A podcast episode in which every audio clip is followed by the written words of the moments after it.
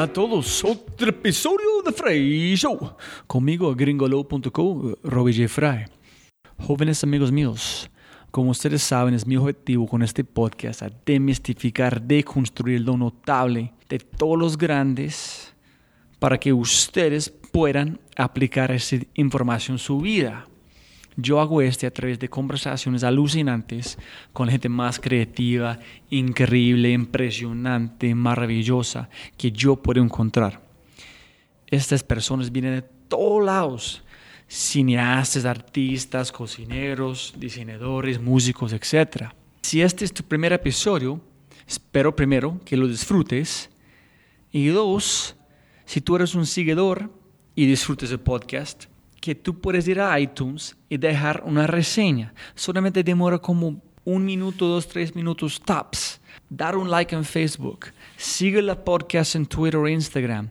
Déjame saber qué piensas, qué opinas y compártelo con sus amigos. La gran razón que estoy preguntando a ustedes, mis oyentes, para hacer este, es con, con todo esto, yo puedo llevar gente más asombrosa al podcast. Entonces, por favor, si tiene un segundo, déjalo un like en Facebook, síguelo en Twitter. Y por favor, si tienes un segundo, por favor, por favor, vaya a iTunes y deja una reseña. Finalmente, yo tengo un artista, artista, artista en el podcast. Y este podcast es la verdad alucinante.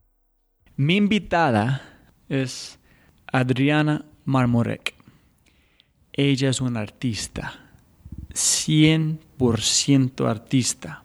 Esa palabra en sí misma es un honor y un privilegio, pero también es una limitación. ¿Por qué? Porque Adriana es mucho más que un artista. La mejor manera de describirla es Adriana es un conducto universal guiado por una sola voz conectada a un hilo invisible que le permite respirar creatividad en objetos que las personas llaman o ponen el nombre arte. Pero jóvenes amigos míos, el sitio web efímero.org tiene una introducción sólida que me gustaría compartir. Adriana Marmorek es una artista bogotana con formación académica en comunicación social de la Pontificia Universidad Javeriana y magister en artes plásticas de la Universidad Nacional de Colombia. Sus intereses plásticos están signados por una intención de develar el universo del placer y el deseo, desde un cuestionamiento del concepto de sensualidad en el imaginario occidental. Es por ello que en sus instalaciones se repiten ciertos elementos simbólicos que giran en torno a lo que la misma artista denomina como arquitectura del deseo. Y en este podcast, compañeros, compañeras, hablamos del mundo del arte, lo que significa ser un artista, cómo detener el tiempo, cómo ganar más tiempo, de sincronización de un reloj universal y cómo matar monstruos. Y en las palabras más o menos de mi, de mi invitada, somos excelentes, somos muchos, somos hermosos y tenemos la oportunidad de cambiarnos todos los días. Tenemos la oportunidad de ser geniales, de ser creativos. Esta libertad creativa es lo que le da la vitalidad a mi invitada. Es como siempre, jóvenes amigos míos, un enorme placer presentarles otra conversación alucinante y el episodio número 46, el arte y deseo de un cronopio con la talentosa y fascinante Adriana Marmorek.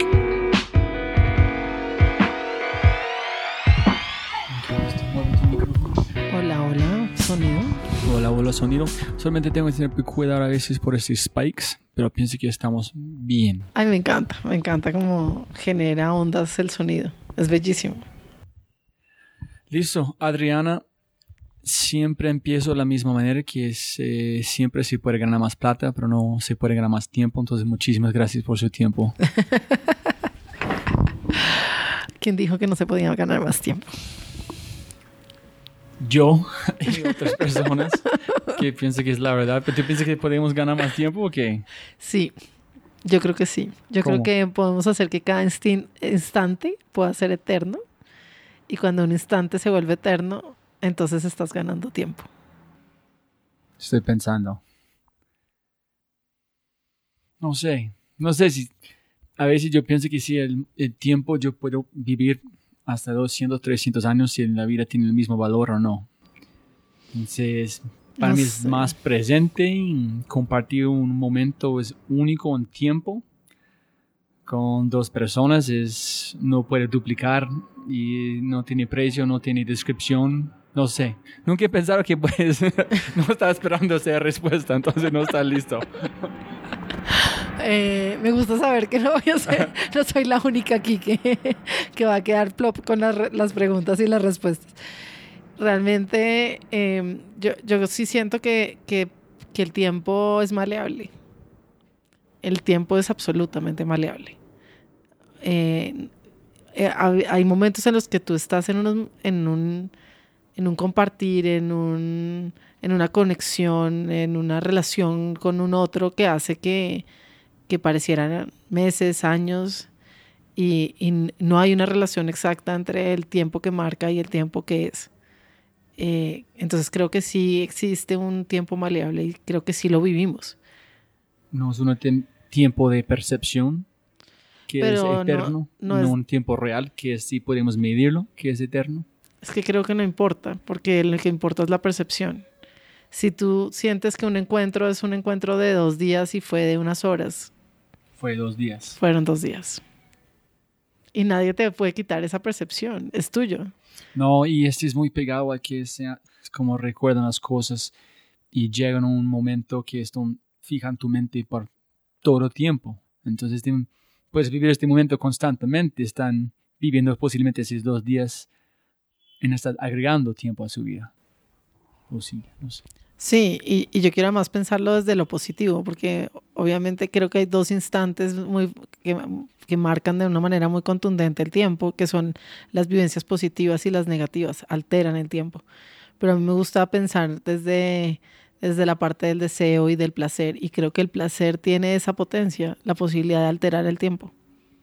Sí, es interesante que dijiste así porque también yo vi un TED Talk hablando de cómo duro es un ser humano para seguir después de cualquier tragedia, cualquier cosa negativa, que es casi somos capaces, dependiendo cómo, cómo quieres recibir la información o como este evento, y pasar como nunca han pasado o crecer más grande después. Entonces, yo pienso que tú dices, posiblemente estamos diseñados disfrutar cada momento en la manera que queremos disfrutarlo. Sí, sí, es como la absoluta presencia, como estar conectados muy en el aquí y el ahora. Y entonces te permite como disfrutar cosas que a veces das, las tomas por, por obvias o por las das por alto. Y, y si uno se pone a pensar, está rodeado de pequeñísimos goces. ¿No? Es eh, la posibilidad de disfrutar cosas chiquiticas.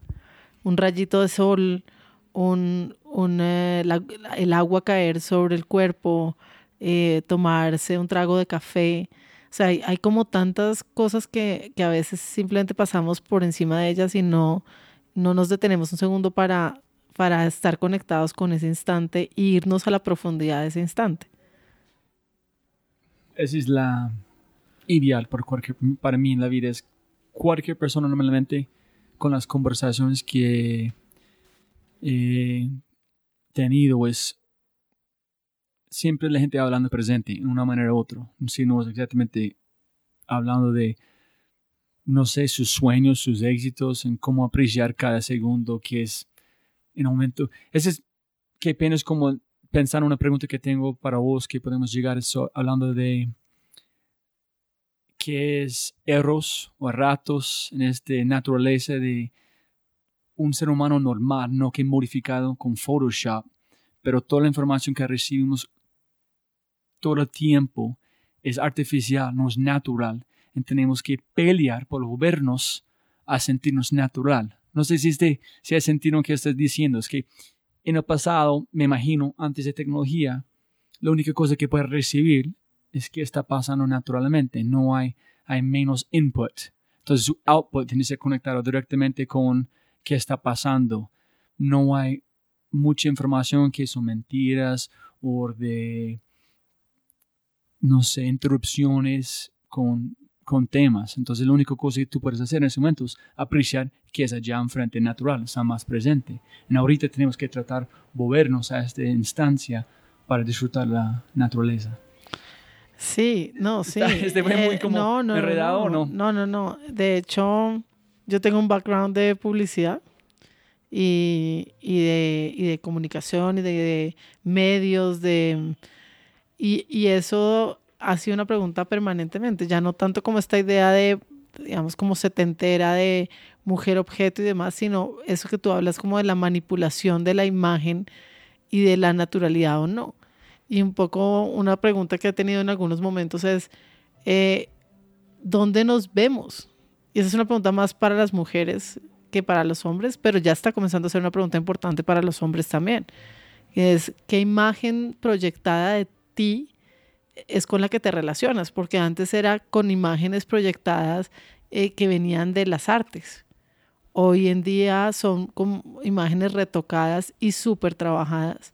Incluso la propia imagen. Qué difícil es a veces hacerse un selfie y ya simplemente mandar cualquiera, sino que terminas haciéndote 10 disparos antes de encontrar, manipulando el color, la, ¿no? Porque es como, sabes que hay una mejor versión de ti que podrías lograr desde tu dispositivo. Y por supuesto, solo quieres la mejor versión de ti. Eh, y, y entonces estamos, digamos, ante, una, ante un tema complejo respecto a la naturalidad y el aceptarnos tal cual y crudamente como somos. Y eso en las relaciones interpersonales tiene un efecto importantísimo, porque, porque arranca por uno, ni siquiera hay que pasar todavía al otro. ¿Cuánto te aceptas tal cual eres? Sí, no sé, estamos un poco avanzados, vamos a ver en un segundo, pero siguiendo con este, yo quiero preguntar si es la, es la razón por qué tú haces tanta yo vi un tema posiblemente recurrente de, reflexión. Y a veces yo trato verme como en el espejo y verme, verme, y es duro. Que aquí lo ves, y dices, ¿ese es quién soy yo? Porque normalmente cuando ves en el espejo, tú ves que tú pienses una interpretación, interpretación de otras personas, o quien tú piensas que tú eres en ese momento, pero cuando tomamos como Trata de hacerlo 20 segundos, es duro. Solamente ver a sus ojos en un espejo 20 segundos sin parar, empieza a recibir un montón de información, como dudas, inseguridades, felicidad de cualquier cosa. Empieza como... ¿Estás haciendo el ejercicio de Lacan? Lacan tiene un ejercicio del cual él habla de mirar, de la mirada en el espejo y, y además es peligrosamente fuerte porque si hay una cosa como, para empezar, creería yo, que es el hecho mismo de que uno no es solo un uno. Uno, uno es muchos. Acabo de verme una película que no sé si ya la viste que se llama Split. No, no, ese es con el hombre con muchas personalidades. Con 23 personalidades. Pero es muy interesante porque es como dentro de nosotros existen miles de potencialidades que además estarían definidas como, como otros tus. Entonces, sí es cierto que estamos todo el tiempo frente a un enigma, que es ¿quién, ¿quién es ese que está en el espejo? Porque además ese no es el mismo dentro de 20 segundos. Somos como absolutamente cambiantes y totalmente en movimiento, porque nuestro, nuestro ser no se relaciona de la misma manera con una situación o con la otra.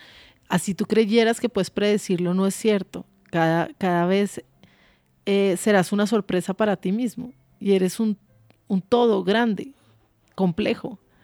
Y sí, y es una cosa que yo siempre trato de compartir con gente en creer en mí mismo, que es la verdad que soy más un plastelina de una cosa fijo, que es yo puedo cambiarme como yo quiero, donde quiero, en ser el humano que yo quiero ser, depende de la situación que puede mejorar el espacio presente en el momento para mí o para, los, para mis hijas, para mi esposa. Entonces, yo estoy 100% como creyente en este, este punto, que es, no somos fijos, somos plastilina en cualquier momento, pero nunca he pensado más de la parte como internamente, a ver a mí mismo, quiénes están, qué están como burbujas, qué más personalidad, personalidades de personas están allá, como ir viendo, ¿no?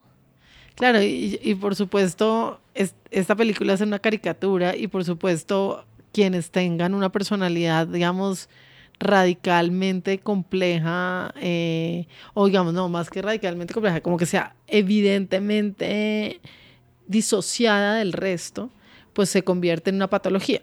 Pero yo creo que en el momento que simplemente nos permitimos entender que uno es muchos y, y tiene la posibilidad de encontrarse de muchas maneras ante diferentes situaciones, entonces te das cuenta que jamás vas a ser capaz de ser entendido por nadie. O sea, o conocido por nadie, incluido por ti mismo. O sea, la tarea de conocerse es una tarea permanente. ¿Quién soy yo? Es una pregunta que, que es permanente. No, no se resuelve quién soy yo hoy, pero quién soy yo mañana ya comienza a ser diferente. Sí, para mí pienso que le, en ese momento que es un es la tarea más complicada en el sentido que tiene que disfrutarlo, porque es una cosa si empiezas a pensar de una manera u otra, puede asustarte demasiado y puedes ir a un lugar muy, muy peligroso, pero puedes disfrutar este cambio, esta incertidumbre, pueden llevarte a niveles de, como tú dices, un potencial oculto como que nunca has pensado. Me, fascina eso en, en eh, Alicia en el País de las Maravillas, porque la oruga le pregunta a Alicia, ¿quién eres? Y ella dice, yo, no sé quién soy, porque hoy he estado grande, chiquita, se ha crecido y cambiado tanto de tamaño que no sé quién soy. Y si uno se pusiera a ver, tal vez con cuidado sobre uno mismo, en un día puedes cambiar de emociones, de estados de ánimo, de reacciones que podrías descubrirte en muchas posibilidades de ti mismo. Y entonces ante la pregunta de quién eres, es, no sé si hay una respuesta absoluta o es en el momento en que uno integra todas esas posibilidades de ser el que uno podría comenzar a tener una respuesta de yo soy todo esto y cambiante. Sí, sí, posiblemente soy el presente, el pasado y el futuro combinaron en este momento. Es, sí, es qué parte de mí en este momento es este momento o es una acumulación de todos robis del pasado y el futuro que yo quiero ser en este momento, tratando de llegar a un futuro Robbie que yo estaba imaginando o es, no sé. Pero hablando de este, antes de mover más adelante, ¿quién es Adriana? en, las, en las palabras de, nuestra amiga, la, la brillante Paula Silva, que dijo, quién soy y qué hago son dos cosas completamente diferentes. Entonces, ¿quién es Adriana y qué haces? Yo no sé quién soy. en este momento. En este momento. Yo estoy todo el tiempo mirando quién soy, identificando quién soy, eh, revisando quién soy, reconociendo quién soy. Y, y, podría enumerar muchas cosas, pero esa gran sumatoria de cosas no podría ponerles un nombre diferente a, a una intención, a una intención de vivir de la mejor manera en el sentido de ser la mejor persona posible. Eh, y eso sería como el hilo conductor de todas esas múltiples posibilidades de ser. Pero, pero creo que soy muchas posibilidades y es muy interesante eh, ver cómo le comenzó a unirlas o a separarlas o a integrarlas o a, eh, a, mirarlas. Entonces, creo que, que para mí ha sido un tiempo de conciencia de entender las multiplicidades de mí y que no podría ponerles diferente el nombre a Adriana Marmorek eh, y estoy en proceso de autoconocimiento. Constantemente. Constantemente. Y no hay una palabra con la cual crea que me pueda definir porque siento que se abre el espectro permanentemente y no, no es algo que pueda ponerle un título. Entonces voy a como tratar sacar un poquito más de este. En este momento, sí, más como generalizado, eres un creadora, artistas, soñadora. ¿En qué parte estás ahorita? Estoy en un proyecto absolutamente espectacular, hermoso. Estoy en, estoy trabajando para el premio Luis Caballero. Explíquenos, eh, castíguenos qué es, porque yo no tengo ninguna idea, me imagino la gente escuchando tampoco. Eh, el premio Luis Caballero es una belleza de premio. Es un premio que se entrega, si no estoy mal, cada dos años a un artista de ocho nominados. Pero ser nominado al premio Luis Caballero ya es un premio en sí.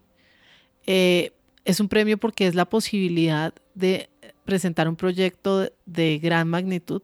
Es un, es un premio que está diseñado para artistas de mediana carrera o, o, ya con carrera establecida. Eh, y presentas el proyecto para, eh, con, con, una propuesta específica de sitio.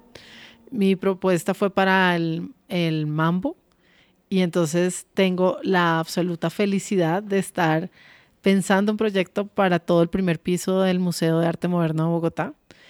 Y, y son tres salas, o de pronto cuatro, todavía no lo sé bien, eh, en las cuales puedo, yo siempre he dicho que para mí exponer es como abrir las salas como, como un pavo real. Porque cuando estoy en mi estudio, eh, pues las salas están guardadas, están en la cabeza, están en los libros, están en, en mis dibujos, en mis bocetos pero en el momento que, que yo puedo exponer es abrir las alas. Y creo que no he tenido hasta el momento en mi carrera un espacio más maravilloso en todo el sentido para abrir mis alas. Dijiste, tengo mil preguntas tratando pensar, sigo con este, ahora voy a perder. este.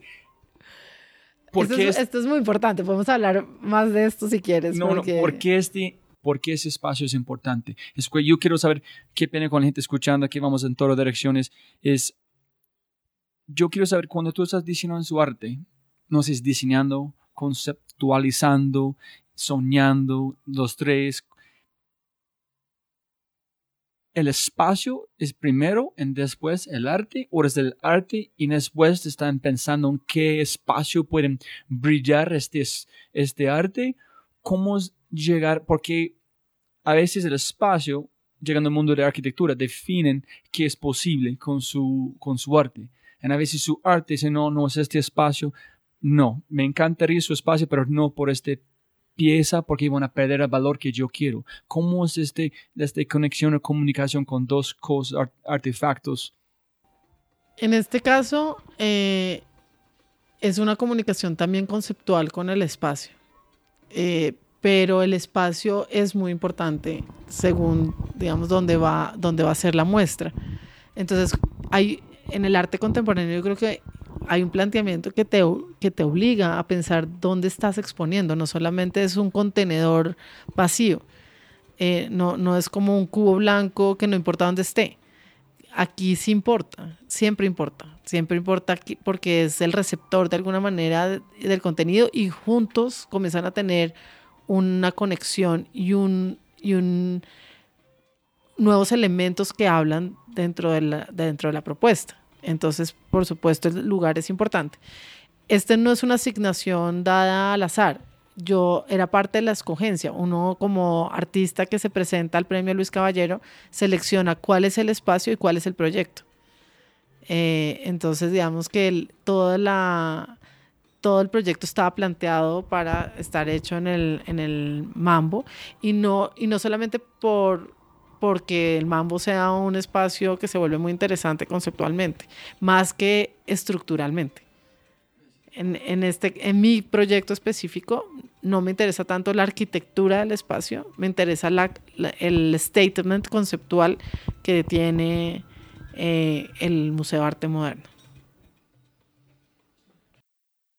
hay un, hay un debate muy fuerte en la escuela de arquitectura y paisajes de arquitectura, que es los, los arquitectos de paisajes siempre están en espacios todo, en allá llegan que, que tienen que construir basado en que dictan con muchos factores el espacio. En el arquitecto a veces, si es un star architect, que solamente es pensando en imagen, en poner mi nombre allá, olviden que están diciendo el espacio alrededor. Entonces, hay los arquitectos que admiro más son las personas que tienen esta conexión impresionante que no sé cómo ellos están dirigiendo, pero cuando ellos ponen un espacio, es obvio que este es el, el, el diseño, el tamaño, la forma que van a este espacio. Es, wow, es obvio. Hay otros que, que no es solamente poner su nombre allá. Entonces, no sé cómo en su mundo es, mi arte es todo, el espacio van a como mover alrededor de mi arte, o es el espacio dictan yo voy a diseñar por ese espacio. Yo, creo que funcionan las dos cosas en cuanto al diálogo. Definitivamente un diálogo. Eh, pero dos cosas. No solamente es un problema, eh, problema digo porque es un asunto para revisar y, llegarle de una manera en particular. Entonces es problemático en ese sentido. Por eso, como el, espacio se vuelve problemático como algo para entrar a, a buscar caminos y soluciones y una conversación. Entonces se vuelve no solamente importante y por supuesto para tener en cuenta el espacio como tal, sino que se vuelve importante, absolutamente importante, conceptualmente lo que dice el espacio. Y más un espacio como este, porque no llegas a un espacio baldío, llegas a un espacio que tiene, que tiene una postura, que tiene una carga, que tiene una política, que, que está hablando de cierta manera. Montano es una palabra que yo aprendí con eh, Paola. En a veces como este podcast yo estoy aprendiendo como bruto soy. Con este es una curaduría. Hablando de este arte de mover gente, conectar emociones, de dónde van las, las piezas. Cuando tú entras a un espacio como en el mambo, hay una persona como un Paula que está haciendo este, que tiene una conexión, que entienden su espacio como tú entiendes su arte y ustedes empiezan a hablar, no este pared, la gente pasa, es, tiene que, la luz llega en ese momento, entonces pienso que su, este parte parece mover cinco metros a la derecha o tú tienes una conversación con un espacio en tu mente o tienes una conversación con el muchacho o la muchacha que hacen la curaduría. No, no hay una curaduría en este caso porque cuando trabajas en exposiciones individuales, normalmente tienes un crítico más no un curador. O sea, es alguien que da una opinión sobre el trabajo, pero no hace una curaduría porque la curaduría sería el, diálogo entre diferentes piezas. Entonces, en este caso específico, podría haberlo, digamos, si uno quiere eh, hacer una retrospectiva y el curador puede comenzar a generar diálogos entre las mismas piezas de un artista, que el artista no ha considerado. Entonces el curador se vuelve muy importante porque genera esos diálogos. Pero en este caso específico, que es un proyecto, eh, un único proyecto, el diálogo sí, lo, sí viene desde mí. Yo, yo propongo cómo va ese diálogo con el espacio y es mi propuesta plástica la que, la que genera ese diálogo. Eh, de la forma como yo opero, es que para mí sí es muy importante los diálogos. Entonces no solamente se vuelve un, diálogo con, se vuelve un diálogo con quién voy a trabajar la parte audiovisual. Entonces si voy a usar un video beam o si voy a usar un televisor o si voy a usar un retro, o sea, eh, tener la imagen retro vista o si voy a, tener las pantallas en el piso o ese tipo de, de diálogos y ese tipo de, digamos, de proceso lo comenzó a tener con el experto en, que en este caso es Alberto Gómez, con un experto en, en imagen, en imagen en video y en instalación de imagen. Pero si voy a trabajar una parte arquitectónica, entonces busco alguien experto con quien hablar y decir, quiero cerrar el espacio aquí y entonces, ¿qué pasaría si hago esto? Entonces hago renders y hago maquetas y reviso cómo sería el montaje y entonces si voy a marcar algo, la persona para dialogar algo sería con, el, con la persona que voy a hacer la, parte de marcación y comienzo a hacer pruebas de marcación y comienzo a hacer pruebas de si esta foto va grande o chiquita o de qué tamaño y qué pasa si la imprimo de esta u otra manera. Entonces antes de cualquier exposición sí hago muchas pruebas eh, físicas y sí tengo muchas personas con quien generar unos diálogos eh, para, para ver mis posibilidades y para explorar todas las posibilidades antes de tomar una decisión.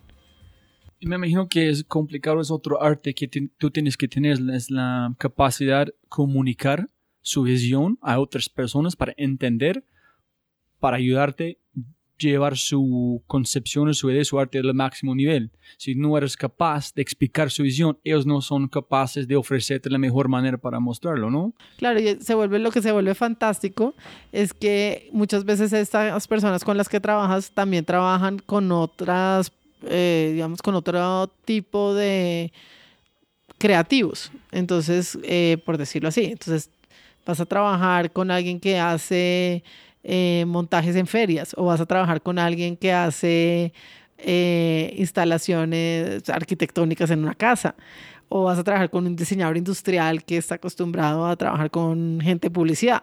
Entonces, cuando, es muy interesante porque uno va con otro, otras cosas en la cabeza. por ejemplo, una de mis primeras piezas eh, que monté de instalación cuando fue mi maestría en la Universidad Nacional fue maravilloso porque se veía toda la parte externa de, las, de la pieza al instalarla. Y yo quería que fuera así. Pero quien me ayudó a montarla sufría terrible, porque para él era como, eso está mal, está inacabado, se ve feo. Entonces, es, es, como tienes otros conceptos, estás, tú no estás trabajando solamente como de quiero agradar a la mirada. Yo, yo estoy trabajando desde lo conceptual, entonces ese feo para él es súper potente para mí. Y entonces se vuelve muy interesante cuando trabajas con gente que viene de otras áreas. Y es maravilloso ver cómo estás parado desde otra esquina totalmente diferente y tu planteamiento quiere romper una serie de esquemas eh, y de propuestas estéticas o visuales que para ellos serían las adecuadas. Yo quiero ver esta pregunta en un segundo cuando llegamos hablando de crítico, porque como que tú haces arte, si es diseño, la interpretación es todo, es que es, un, el diseño tiene un mensaje que tiene que ser claro por todos. Arte no. Yo no entiendo este mundo, entonces yo quiero preguntar qué quiere recibir, pero más, más adelante. Y también para no olvidar es, a veces con este man dijo que es feo, es, es como un emprendedor que tiene una idea. Cuando el mundo dicen que tú eres loco, dicen, sí, eso es, mi buena, me voy como en el camino correcto. Si el mundo no entiende, pero yo súper, porque si entienden, sí, sí entienden, es normal nadie quiere ser normal. Vida es tan corto como corta para ser normal. Entonces, pero volvemos allá. Primero, en cómo llegaste a Caracol, a televisión, ser directora creativo o creativa, a llegar a su arte. ¿Cuánto tiempo demoraste para um, llegar al punto que soy artista? Y siempre en mis, en mis conversaciones, siempre tratando de entender cómo la gente llegaron a su pasión qué fue la manera de llegar a una cosa que se mueve todos los días. yo quiero entender este en un, momento, en un momento que, en tus palabras, el universo está girando. Entonces aquí fue el mundo antes, y aquí estoy en este momento. Si puedes identificar. Yo creo que yo creo que yo soy artista o, digamos, está, es, yo, yo ejercía, digamos, como una cercanía al arte sin conciencia de ella desde muy chiquita. Eh, tal vez... Un hilo invisible. Sí, un hilo, un hilo, invisible. Un hilo invisible que estaba puesto en muchas cosas que después comienzas a, cuando te devuelves es que te das cuenta. O sea, no, por supuesto, yo no tenía una postura a los ocho años que dijera, hola, yo soy artista. No, no era así. esto es como que lo vienes a descubrir muchos años después y es como que te volteas hacia los Steve Jobs y unes los dots, ¿no? Los puntos para atrás y dices, sí, en verdad, sí había unos puntos que, unir y, y, esos puntos que unir tenían que ver con una rebeldía no extrema, pero sí una rebeldía importante para el entorno en el que yo me movía y en el que fui educada, en el que tenía un planteamiento cuestionador y creo que ahí parte todo. No se trata de qué hacía, no se trata de que si pintaba divino humanos o sabía dibujar a todos los miembros de mi familia. Yo creo que había una postura de una mirada que comenzaba a ser diferencial. Y, yo, y ese es, creo, el eje de, esa mirada de artista. Y eso, eso está ahí desde, desde muy chiquita. Em, hago, hago una, esto lo he contado como un montón de veces y siempre digo, bueno, voy a contarlo como desde otro lado. Eh, fui absolutamente rebelde bajo, bajo las estructuras de mi familia, porque no quise estudiar derecho ni economía ni nada así. Pero creo que así yo hubiera estudiado derecho o economía o no sé, ponla, cualquier eh, carrera muy estructurada, que en últimas era como una sensación de supervivencia. Es como cuando se acaba el mundo, ¿cuál es la carrera que todavía existe eh, y que es válida para que si llegara a pasar a otro momento muy caótico, tú te puedas autosostener y sobrevivir en un caos? ese es como el, como el deseo de por qué te empujan a, a, qué tipo de carrera y sobre todo a mí que vengo de una familia de orfandad tras orfandad tras orfandad. Entonces es como tienes que poderte sostener sola. Y, claramente como artista o en el área creativa no lo vas a hacer. Entonces eso no es el camino. Pero sentiste cuando, cuando sabías que este fue la visión de otras personas para vos, sentiste que no es para mí ya en ese momento o dijiste, sí, suena bien, yo puedo hacer este o estás 100% segura que yo no quiero hacer este lugar, tengo que encontrar otro camino? Era impresionante porque si yo no creaba, me daba algo. Lo sentía, era vital, absolutamente vital. Eh, llegó a ser tan evidente para mí que si yo en clases de matemáticas, estamos hablando del colegio, no dibujaba el dibujo de lo que íbamos a hacer en matemáticas, no lograba hacer la operación numérica. Lo cual de alguna manera era como una forma inconsciente de necesitaba abrir la puerta a la creatividad y si no estaba abierta, no, no podía funcionar en ese mundo en el que necesitaba funcionar. Entonces siempre había como esta cosa evidente para mí que el camino tenía que ser con creatividad, sí o sí, no importaba lo que hiciera. Llegué a una negociación, porque lo fue, una negociación de estudiar comunicación social y, y gocé absolutamente cada minuto de esa carrera. Fue delicioso es divertidísimo. ¿En qué sentido? ¿Por qué? Porque es porque de gente involucrada. haciendo nosotros ahorita, hacíamos programas de ya, radio. Ya, ya, ya, ya, ya, ok. Yo estaba detrás, ¿ves? Yo estaba detrás de cámaras, yo iba y hacía comerciales y estaba detrás de, de la producción y me emocionaba muchísimo las puestas en escena, me parecía fascinante eh, luces, crear esos mundos ficticios. ¡Wow! Todavía me parece fascinante. me, me, me, seduce la idea de crear un mundo que no existe. ¿Y por qué no hay cine en ese momento? Si es creando mundos diferentes. Um, ¿En por qué a Caracol o por qué fue la próxima? No, no, fue interesante porque digamos que el camino que tenía o con el camino que se me abrió al frente, porque yo comencé a trabajar estando en segundo semestre de comunicación, fue publicidad. Eh, y, y, me parecía muy emocionante tal vez la velocidad de la publicidad. Uno. Dos, en, en esa época tampoco era que existiera, o sea, creo, creo que nadie hacía cine en Colombia en ese momento. Entonces tampoco era como una puerta abierta. Eh, es, eso se abrió unos 15 años después o 20 años después. Entonces no, no era como que el cine, el cine era muy lejano, el cine estaba, estaba lejos. Lo más cerca era publicidad, pero entonces publicidad tiene un encanto maravilloso y es que esa idea de estar en una producción de filmación, que además lo hacíamos con película de cine, sucedía dos, hasta dos veces al mes. Claro, yo, yo llegué a manejar cuentas que teníamos producciones de cine hasta dos veces al mes. Entonces, claro, no, era, era, era la posibilidad de estar en un estudio de filmación, estar con cámaras, con, con todo un, unos escenarios que yo había construido y que, bueno, pasa por todo el tema publicitario. Entonces, yo había construido inicialmente y después lo tumbaron y después 35 personas metieron la mano. y después tú vas y te sientas como el creativo, pero no importa. hay un pedacito tiqui, tiqui, tiqui, tico tuyo, todavía hay. y, y, era muy emocionante, era, de todas maneras, era muy emocionante. Así hubieras estado seis meses junta tras junta cambiando una palabra que decía el actor que terminaba haciendo una bobada, pero era, era emocionante en ese momento. Y un arte allá como... Mm, yo no lo sentía de esa profundidad. De hecho, fue muy interesante que en segundo semestre de comunicación yo me encuentro con el barro y comienzo a trabajar en la escultura. pero, espera, espera, ¿cómo llegaste al barro? Ay, el barro llegó a mí. Ah. Yo no llegué al barro. yo, y... yo no llegué al barro y yo no... Y yo había cerrado el capítulo de dibujo en mi vida porque... Eh, no había encontrado mi propia línea y, mi mamá había estudiado arte y era una gran dibujante. Entonces, sí había una cosa como no tenía una habilidad que mostrar. En el momento que me encuentro con el barro cambia todo, porque fue una sorpresa para quienes estaban alrededor mío que yo tuviera la capacidad de construir desde el primer pedacito que me dieron de barro un cuerpo totalmente en proporciones perfectas. Espera, yo quiero ese es un punto que siempre quiero entender, descubrir en este momento. Es, es como mi ADN. yo no creo en talento. Yo no. Yo, tampoco. Ok.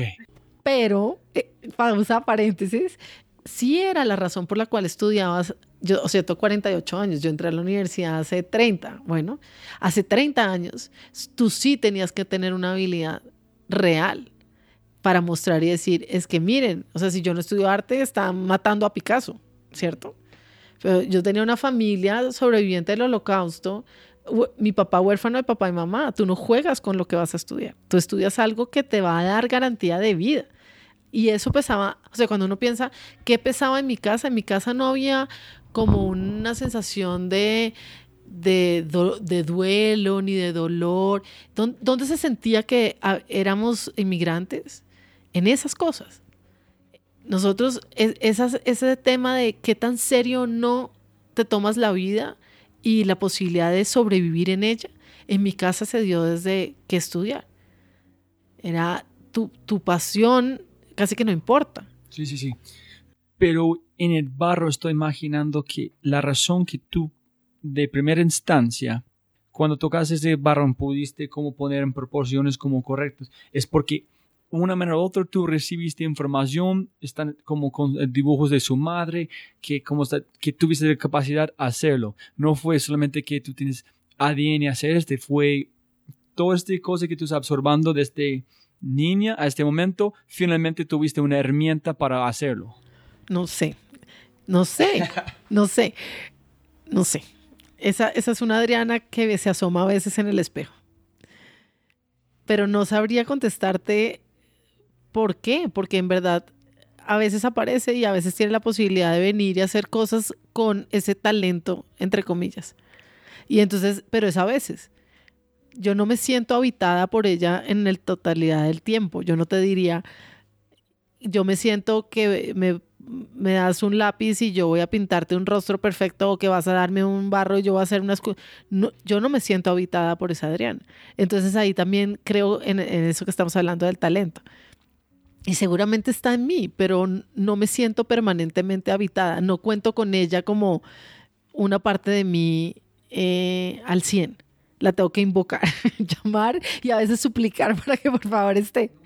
Entonces creo que, que es, es esa, esa es una de las personalidades que a veces, tal vez por los miedos, tal vez por, por las formas de cómo uno se aproxima respecto a su hacer, que, es, interesante ese, talentosa, esa absoluta talentosa. Yo nunca he pensado en este sentido, conectando los puntos, hablando de las personalidades como múltiples. Es en una clase de psicología que yo tuve, solamente una parte que me recuerdo es, era una mujer que tuvo, pienso que 23 personalidades diferentes y uno se llama un niño, se llama Billy. En cuando Billy tomó jugo de naranja, empieza como a tener como una, ¿cómo se dice? Como una, un brote, no, en todo su cuerpo izquierdo. Pero las otras personalidades, nada. Solamente cuando estaban este niño. Entonces, ella abrió una línea de conexión en su cuerpo con esta personalidad tan fuerte para cambiar su cuerpo física que está pensando que posiblemente cuando tú llegas a ese momento con un barro, abriste unas puertas y ya estaba esta persona que puede manipular el barro en cualquier sentido. Y fue retada muchas veces, porque el barro llega a mí, literalmente, llega, eh, habían hecho, anecdóticamente, habían hecho una finca a mis papás y sacan un pedazo de tierra que es barro y no sé quién dice, uy, llévenselo a Adriana. Y llega a mí, yo tenía no sé, 18 años, 19, y yo quedo privada con esta materia y comienzo a tratar de darle forma y confieso que inicialmente intenté hacer una jarrita o un recipiente que nunca me salió. bueno, nunca en los primeros 15 minutos que quise hacerlo. Y después hago un cuerpo femenino y mi mamá llega y dice, ¿esto qué es? ¿Tú de dónde sacaste eso? Y yo tampoco sé de dónde lo saqué. Y después en muchas clases cuando comencé a entrar, me decían, es que si usted no dibuja, usted no puede hacer escultura. Y entonces me retaban a traer esculturas armadas donde yo no había dibujado antes, por supuesto que no había dibujado y no iba a dibujar.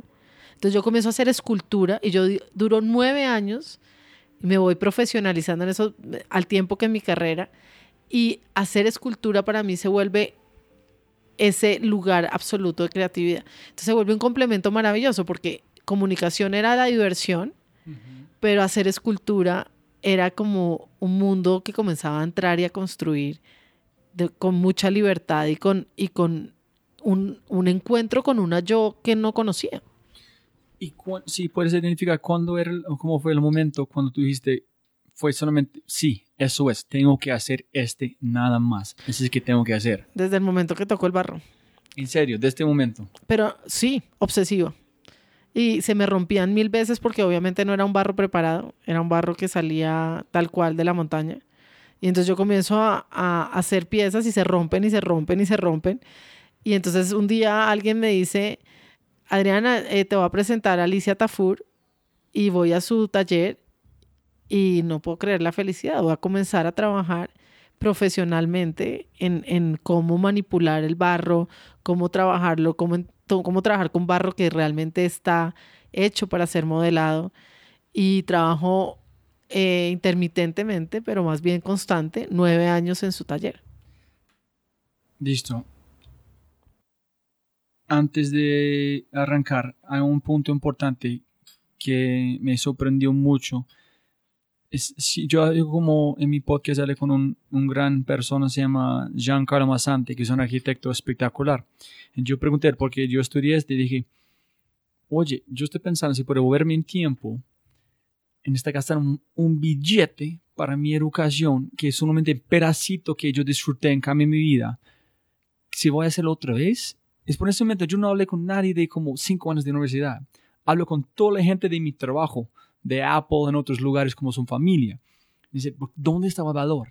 Menos de mirando que las conexiones estoy contigo en ese momento por este, pero si vas a olvidar este, yo dije, voy a tomar esta plata, voy a buscar a un Giancarlo Masante, golpear en tu puerta y decir, oye, aquí es toda la plata que yo voy a gastar en la, universidad, yo quiero pagarte, enseñarme, en, en ese momento, si no me gusta, voy a buscar otra persona, enseñarme, hace llegar a qué quiero hacer. Pero como aprendiendo con los mejores en tiempo real pagando ellos. En ese es como un apprenticeship que le dijo. Entonces, que tú hiciste es como la historia del, de cualquier profesión en el mundo, hasta la explotación de las universidades. Entonces, si vas a ver en tiempo, vas a hacer igual comunicación social o vas a buscar, ¿cómo se llama su, su maestro? Alicia Tafur. Eh, mira que no movería nada de lo que hice así existiera un mejor camino. Y puedo decir por qué. Siento que cada cosa que he hecho, de una u otra manera, ha aportado de una manera increíble para el momento en el que estoy. Entonces, todo ese trabajo que se generó de haber sido, primero, engolosinada total con, con la publicidad, con la posibilidad de trabajar en agencias, porque yo comencé a trabajar desde, desde la universidad eh, primero con productoras y después con agencia, me dio la posibilidad como pararme detrás de escena. Y ese detrás de escena tiene mucho valor para mí, desde todos los lados. ¿En qué sentido? Porque es sentirme siempre que no soy, yo no me, creo que ese es el eje por el cual yo transito por la vida no creyéndome nada. Yo sé que estoy jugando un papel siempre, del cual me puedo mover. Entonces, digamos que voy a unirte eso de las personalidades que estábamos hablando con el hecho de ser por un tiempo un protagonista de algo. Entonces, cuando yo estaba en el canal Caracol y era la directora creativa de publicidad, yo no era la directora creativa de publicidad, yo estaba interpretando el papel de directora creativa de publicidad. Pero ese era un lugar de juego, como lo es cada lugar que ocupo. Entonces, creo que el haber estado en la publicidad es estar detrás de la construcción. Y ese estar detrás de la construcción es el que me da ese lugar que pienso que alimentó de una manera súper interesante mi lugar en el arte. Porque es poderse parar detrás del mundo que crees que es y mirarlo con un gran interrogante, pero además con un sentido absoluto de la ficción. Tú no eres nada. Tú interpretas un lugar, tú ocupas un lugar, tú juegas a ser alguien por un tiempo, pero no, no te define, no eres. Entonces, eso fue fantástico porque cuando estuve en ese cargo, te liberas del ego para empezar, porque no te estás sintiendo que, ay no, ya todo está conquistado bajo mi, mi, mando y mis decisiones y el presupuesto de una compañía, sino que tú estás ejecutando provisionalmente un, un lugar y te lo estás disfrutando y gozando como un actor que entra y y hace un papel. Está muy linda. Tengo que, tengo que pensar en este porque es, es muy profundo. Yo quiero como tomar tiempo cuando están editando este podcast sobre este. Es como yo estaba tomando un clase de clown como payaso hace un ratico y es... En hay una libertad tomar este como no tan literal, como quitar su ego de todo en ser el payaso adentro, ser la persona, interpretar el momento como es y buscar otro momento, interpretar este, en cambiar como roles, como estamos dando toda esta conversación. Pero llegas a un momento, Adriana, cuando sabes qué quieres hacer, sabes como el más o menos la dirección que quieres hacer. En sí puedes volver en tiempo con ese conocimiento. no sé cómo explicarlo. Toda la gente dice, no voy a cambiar nada porque dónde estoy es porque la ruta fue la ruta correcta. Pero cómo los niños o personas están, están en el momento pensar si estoy haciendo el momento correcto o es mejor que yo hago este. En este momento en nuestras vidas es mucho más claro, pero para ellos, personas escuchando en cualquier emprendimiento, artistas, ¿cómo es la manera de entender que está haciendo es la mejor manera correcta para llegar a un pasión? ¿O qué es consejo para artistas específicamente, que es mucho más complicado? ¿Me entendés? Yo, yo siento que hay que hacer lo que dice Joseph Campbell, que es follow your please. Que es difícil esa traducción, ¿no? Follow your please, porque es como, porque es no solamente como sigue tu alma, pero porque es como sigue, como sigue el deseo profundo de tu alma de ser feliz, porque es que ese bliss es como, es más que alma. Yo, yo siento que si hay algo profundo dentro de uno que te lleva a tomar decisiones en la vida cuando eres capaz de oír ese, esa voz. Y cuando eres capaz, no, no es un tema de capacidad, es un tema de aprender a, a callar las otras voces y saber que si hay una voz que te habla desde el fondo y tal vez lo que quitaría saber todo lo que sé ahora sería el miedo. Porque todas estas decisiones siempre han estado rodeadas de miedo, de angustia, de estrés. O sea, esto que estamos hablando ahorita suena como tan feliz y tan eh, contento y tan divertido, pero no, esto, esto ha sido, sí, esto me, es una tormenta, esto revuelca, esto cuestiona, esto me ha llevado en un... Eh, en, además no ha sido una cosa de tiempos cortos. Sea, imagínate la adrenalina que yo manejaba en el canal Caracol. Yo monté el departamento de publicidad del canal Caracol. Eso fue súper bonito porque me llamaron de agencia de publicidad. Yo trabajaba en Toro y tenía, tenía un trabajo que era, era muy aburrido como creativo, pero muy importante porque construí estrategia, que era todo el tema de... Yo trabajaba con, con muchas marcas internacionales, eh, muchas marcas de Procter Gamble, y eso me dio una visión estratégica súper importante, pero espero que no me oigan. Sus comerciales eran lo más aburrido del planeta porque además casi siempre copiabas cosas internacionales o tenías que seguir lineamientos internacionales. Entonces la posibilidad de ser creativo ahí era nada.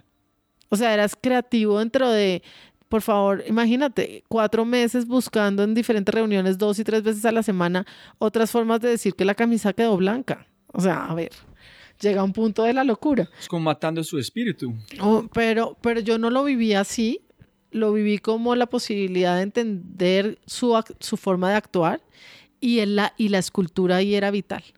Entonces, ¿cuál era mi espacio de creatividad? No estaba en mi trabajo. Yo pensaba que pues tener un cargo de creativo es ser creativo y resulta que no lo era. Estaba haciendo en la escultura libre, porque en ese momento ni, ni exponía ni mostraba, era solamente para mí. Ese proceso de libertad estaba ahí y cuando no podía ir a hacer escultura me comenzaba a dar algo, o sea, es que lo sentía, era así como necesito la máscara de oxígeno porque tengo que respirar y eso era poder ir a hacer escultura. Y eso comienza a crecer, a crecer, a crecer. Y después entro al canal Caracol, me, me, buscan y me hacen esta propuesta de, de entrar al canal, que era un brinco importante y era un salto donde no había otra, o sea, no existía nada igual, tenías que inventarlo de cero. Y tengo la posibilidad maravillosa de entrar al canal Caracol antes de ser canal estar en su arranque, crear el equipo de publicidad interno, crear todo. Obviamente no era sola, tenía equipo dentro del canal. Y fue, y fue una experiencia bellísima, donde además se puso a prueba toda mi creatividad porque tenía que revisar copy, o sea, los textos que se, se ponían en, las cuñas, eh, en las cuñas, en, los, en la pauta que salía de las películas o de lo que se fuera a anunciar, casi que telefónicamente en algunos casos. Tenía cuatro o cinco equipos de gente trabajando al tiempo. Era, era una dinámica impresionantemente activa. Eh, de creatividad permanente, de tener que inventar muchas veces un comercial que se producía el día siguiente y se editaba en el mismo día, o sea, dos días después había un comercial al aire. Y esto eh, fueron tres años así, eh, maravillosos, pero en el que también en un momento dado hice una crisis increíble porque es, esto era todo para antes de ayer, todo, absolutamente todo para antes de ayer. Y el volumen de trabajo era impresionante y en ese momento mi cargo, como yo arranqué cuando la compañía era chiquita, pues yo cargaba, yo crecí con todos los cargos al tiempo, después eso lo dividieron en más cargos, pero en un principio, digamos, resolvía casi que como yo además lo quería hacer, todo lo creativo que tuviera que ver, entonces lo que se mandaba a la gente de prensa, lo que se mandaba, eh, eh, no solamente para las cosas de publicidad, las estrategias en general, etcétera, etcétera. Y en un momento hice una crisis existencial violenta y comencé a sentir... ¿Te acuerdas del momento? Me acuerdo perfecto. Me acuerdo perfecto me acuerdo perfecto, además me acuerdo todo, estaba en una oficina, eh, como, como en una sensación de que algo estaba pasando muy profundo y que esto no me estaba haciendo feliz, pero que además no entendía el sentido de nada.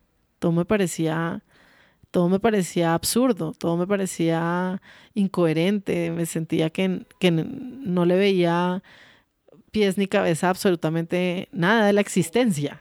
Era existencial. Como, como sin sentido de cualquier forma. Era como una desincronización de unos grandes relojes a nivel cósmico. Algo así. Y, y, comencé a pensar cómo lo saca uno el arte de aquí. En, en este momento, cuando esta crisis pasó, ¿dónde estaba con su escultura con, con yo ya yo tenía ya ya estaba fundiendo en bronce yo ya digamos tenía piezas fundidas en bronce yo ya eh, había avanzado este, ah, bueno, en, la progresión de había avanzado bastante al punto de querer invertir una gran cantidad de dinero porque fundir vale mucha plata sí ¿Y en, en cuántos años estaban en, su, en este arte a este punto? No, fácilmente ocho. Es otro tema muy importante que es en cualquier conversación nadie llega, no hay atajos. No. cualquier persona, en ese, ok, siguen en yo. No, no hay atajos. Entro en, entro en este como momento de crisis y comienzo a preguntar, ¿y cómo lo saca uno el arte de aquí? ¿Cómo lo saca uno el arte cuando está sentado en una super mega oficina con ventana, tres televisores, eh, al, al, lado de presidencia, eh, cuando me invento un comercial y, casi que, digamos, era el mundo ideal desde la publicidad porque yo no tenía Normalmente la cadena, cuando eres creativo en una agencia, pues tienes al cliente, tienes a tu jefe, tienes al cliente. Si, no, si eres el jefe, pues tienes a alguien que lo hizo debajo y después tú lo aprobaste. Y después tienes al, al cliente que tiene una cadena de personas hasta llegar al presidente y algunos que suelen decir como, es que no me tumba las medias y vuelve a empezar la cadena.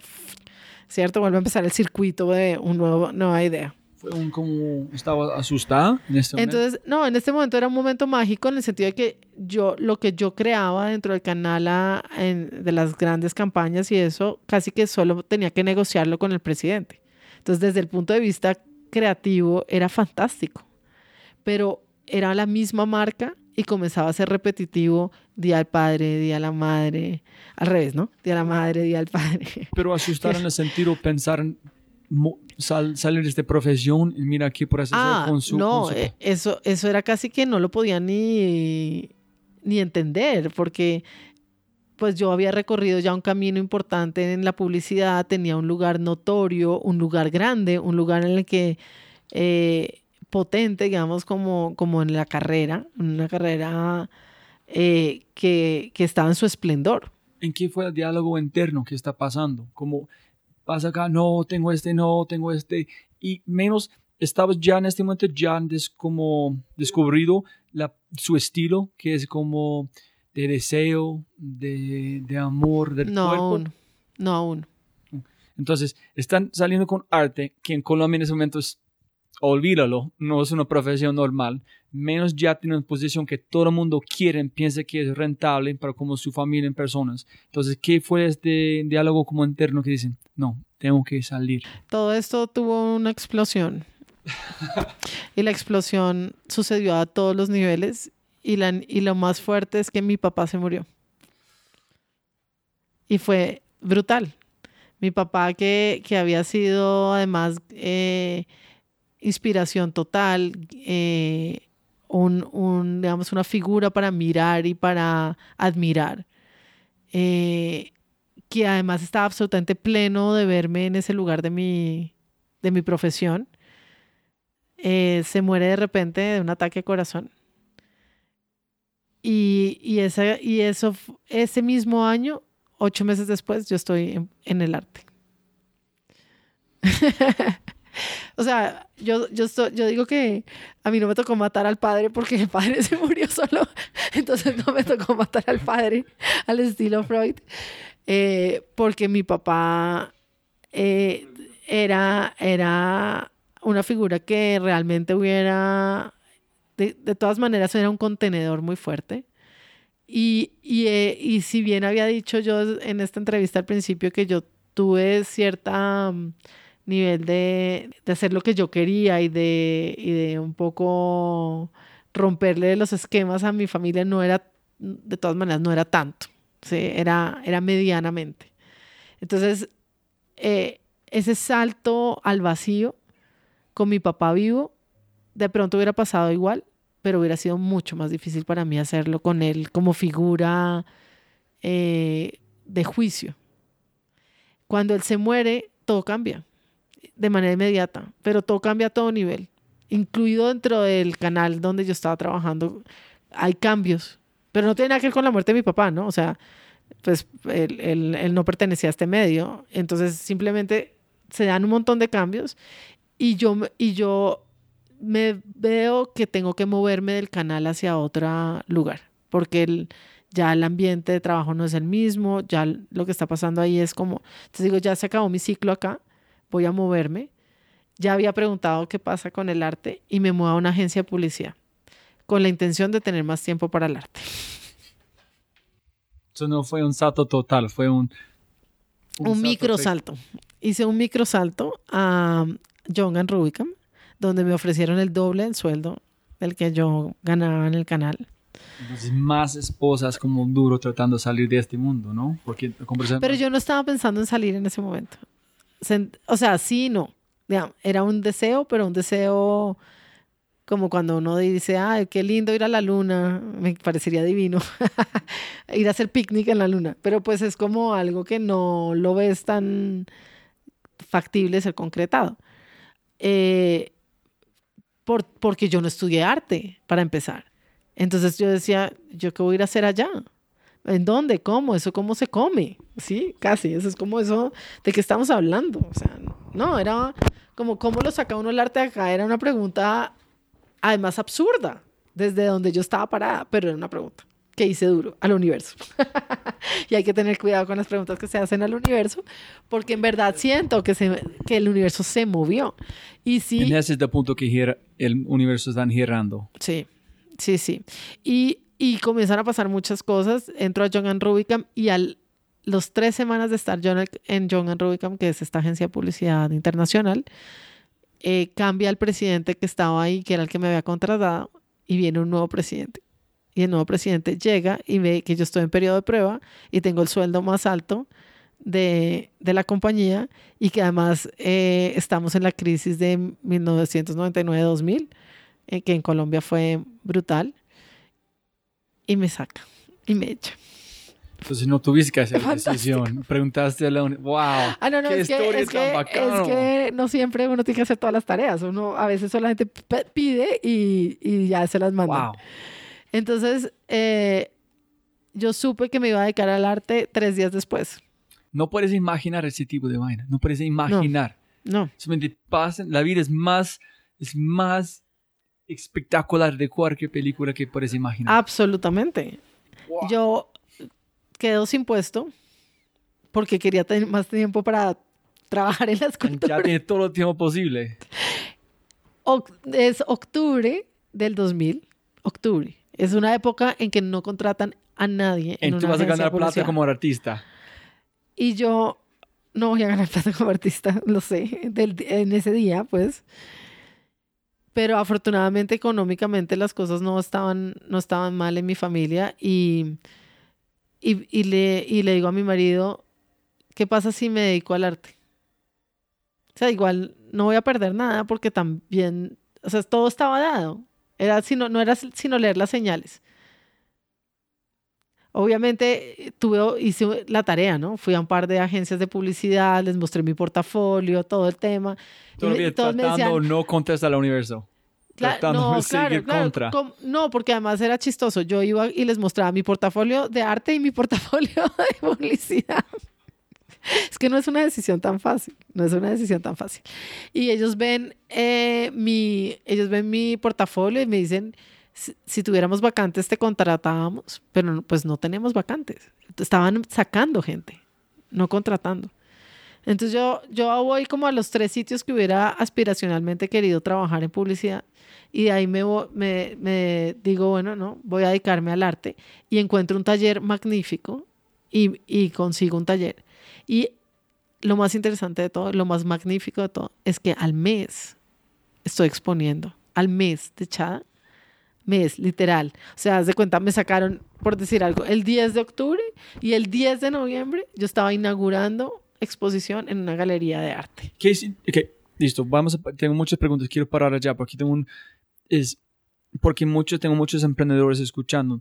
En si tienes un proyecto una idea, tiene que vender a la gente. Un año, dos años, tres, cinco años. Finalmente la gente está aceptando menos un poco gente. Entonces estoy pensando, qué duro es para un artista. ¿Cómo se encuentran una... Mira, yo tienes libro, tiene sus cosas, tiene exhibiciones. Yo entiendo el éxito. Entonces cuando yo veo su arte, yo veo eh, éxito. Entonces ya tiene un prejuicio, un sesgo que tú eres exitoso. Entonces cuando yo veo su arte, uy, es, es, espectacular porque no puedo verlo sin saber que tú eres exitosa. Pero si tú eres artista y nadie sabe, ¿quién va a entender esto? Uff, la gente van a pagar, la gente van a disfrutar. Entonces es muy complicado para un artista llegar como tú hiciste en, menos de un mes. ¿O estoy equivocado? Absolutamente. Ese era el universo diciendo, sí, por ahí sí es el camino.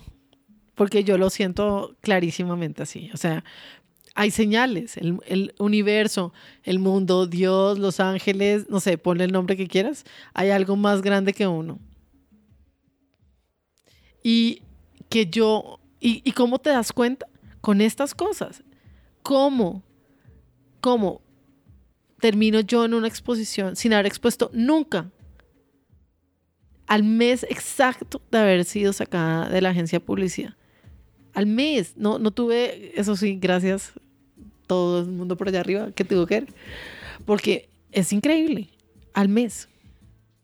¿Y, yo, ¿Y qué creería yo que pasó? Pasó que, uno, yo venía trabajando nueve años antes. Entonces yo no llegué de cero. Cuando yo llego a, mostrar, yo ya tenía trabajo. Yo decía, mire lo que yo he hecho. Yo voy a esta galería y eh, obviamente comenzó a hablar con la gente, decir, ¿qué opinan? ¿Cómo hago? ¿Dónde muestro? ¿Qué, qué hago? Y eh, una persona que es artista, eh, que se llama Patricia Guerra, que es la, la mamá de mi cuñada, me dice, habla con tal curador en tal galería. En ese momento era la galería La Pared. Y yo voy y me presento. ellos iban a hacer una exposición y el curador se enamora de una piecita.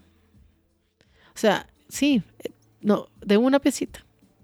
Y me dice, quiero... ¿Qué, pieza, qué pieza era? Era un pequeño bronce, esa exposición que hice eh, se, llama, se llamaba Ciclo Lunar. Eh, y eh, él ve esa, esa, pieza y yo le digo, ¿me deja hacerle una propuesta? Y me dice, sí. Y yo traigo una propuesta, mi primera propuesta de instalación. Y él me dice, listo, exponga. Y yo preparo la exposición. O sea, yo realmente no alcancé a sentir el tiempo entre no, digamos, de yo salgo de la publicidad y arranco a trabajar inmediatamente en mi exposición. La película sigue mejorando. Siglo lunar, este bronce que tú invertiste su plata en este. Claro, estas eran unas pequeñas piezas y él, él me dijo, cuando, cuando yo vi esta pieza me enamoré. Y es que funciona así, es como hay una conexión de, la persona, de las personas que ven tu trabajo que no sabes cuándo va a suceder y, sucedió para él en ese instante y de ahí en adelante nunca me ha pasado que, que no tenga una exposición en la mira y llevo 16 años trabajando. Uy, pucha. ¿Y cómo se llama el hombre que, que disfrutaste del siglo lunar? Sí que se llama siglo lunar. El, el, eh, el curador de... Sí, ¿cómo se llama? Del siglo lunar, con esta memoria de Chorlito. Eh, y me da vergüenza que me pregunte si no me acuerdo. Em, no, no, me, no, me, acuerdo ahorita su nombre, se me borró. No, no solamente es quiero hablar de él como, como menos de hermano de persona. ¿Has preguntado a él una vez qué fue exactamente de esta pieza que tocó su fibra para confiar este para hacerlo? Yo que es porque el, arte, el mundo del arte es tan lejano para mí. Yo disfruto, pero no tengo ninguna idea si yo voy a ver uno que yo pueda entender que, wow, este puede mover tráfico, y también para mí es importante, yo voy a usar mi intuición para... Fue una cosa de, de plata, que él sabe que, que arte mueve gente, fue una cosa que tocó su fibra. Tocó su fibra, tocó su fibra, pero él, él no... Él no me supo decir por qué. Él, él, él después me dijo, esta piecita fue la que me movió. Pero no, pero no digamos, no tuvimos una larga conversación sobre eso. Era una pieza de varias, como de unas 12 piezas. Entonces no, realmente no sé por qué. Eh, y me lo dijo un tiempo después, digamos, no, no durante el tiempo de la exposición ni, ni nada. después de eso tengo una exposición al mes y después de eso tengo una exposición a los tres meses. ¿En qué fue la, en qué, listo, siglo lunar fue la chispa para el primero. ¿Qué fue las chispas o la razón? ¿Fue voz a voz? ¿Otras piezas? No, e, esto, es la tarea de que hacemos los artistas cuando, digamos, yo, yo arranqué mi proceso de arte en el 2000. O sea, en octubre, me en noviembre, diciembre del 2000, realmente casi que en el 2001, ¿cierto? Eh, yo tenía 32 años el, corte de arte joven en números se suele considerar a los 35. Yo tenía tres años por delante de estos espacios que existen para el arte joven. Solamente tres años y apenas estaba empezando. Pero no estás bailando, ¿no? Entonces, si el arte no es la persona, ¿por qué hay una edad? Porque no, eh, puedes... no, hay una edad porque se considera que llevas 10 años trabajando.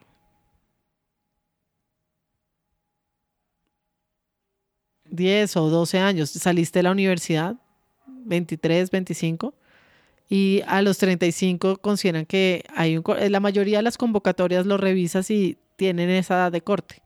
Hay algunas que lo cortan a los 40. Pero entonces yo alcancé, digamos, a coger... Espera, cortan, ¿significa que solamente quieren personas 35 y más o 35 y menos? Hay muchos espacios para el arte joven de 35 y menos. Okay. Más de... Muchos. Cuando ya tienes más de 35, todo se vuelve más complicado. Pero ¿por qué tú es Porque más, ya más hiciste carrera. Ya tiene conceptos, estás más como madura, maduro. En el arte es al revés. En el arte es al revés. Todos los espacios se abren en un porcentaje muy grande al arte joven. Hay muchos, muchos, o sea, pero tienes que trabajar en presentar tu obra, llevarla, mostrarla, mandarla a convocatorias, pero hay muchos espacios para arte joven, muchos. Entonces, más o menos tiene una rango. Tienes un rango. 10 años. Y si no, su pasión busca otro canal. Sí. ¡Wow!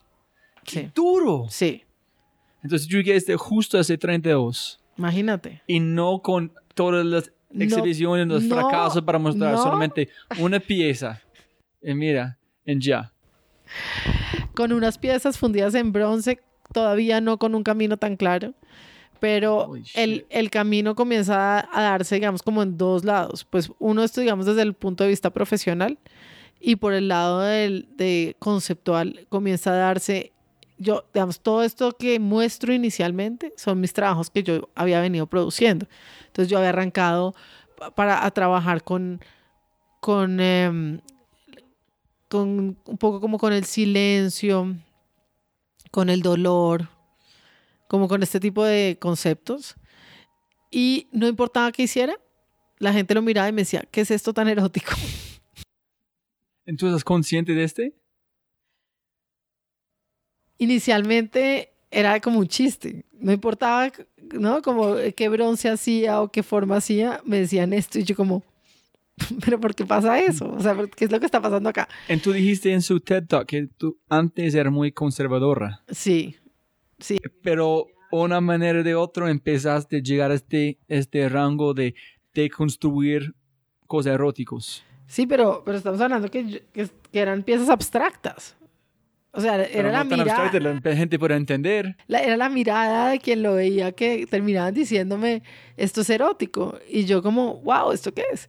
Entonces, digamos, cuando yo me dedico al arte, todavía no tengo muy claro, como tan definido por dónde voy a arrancar.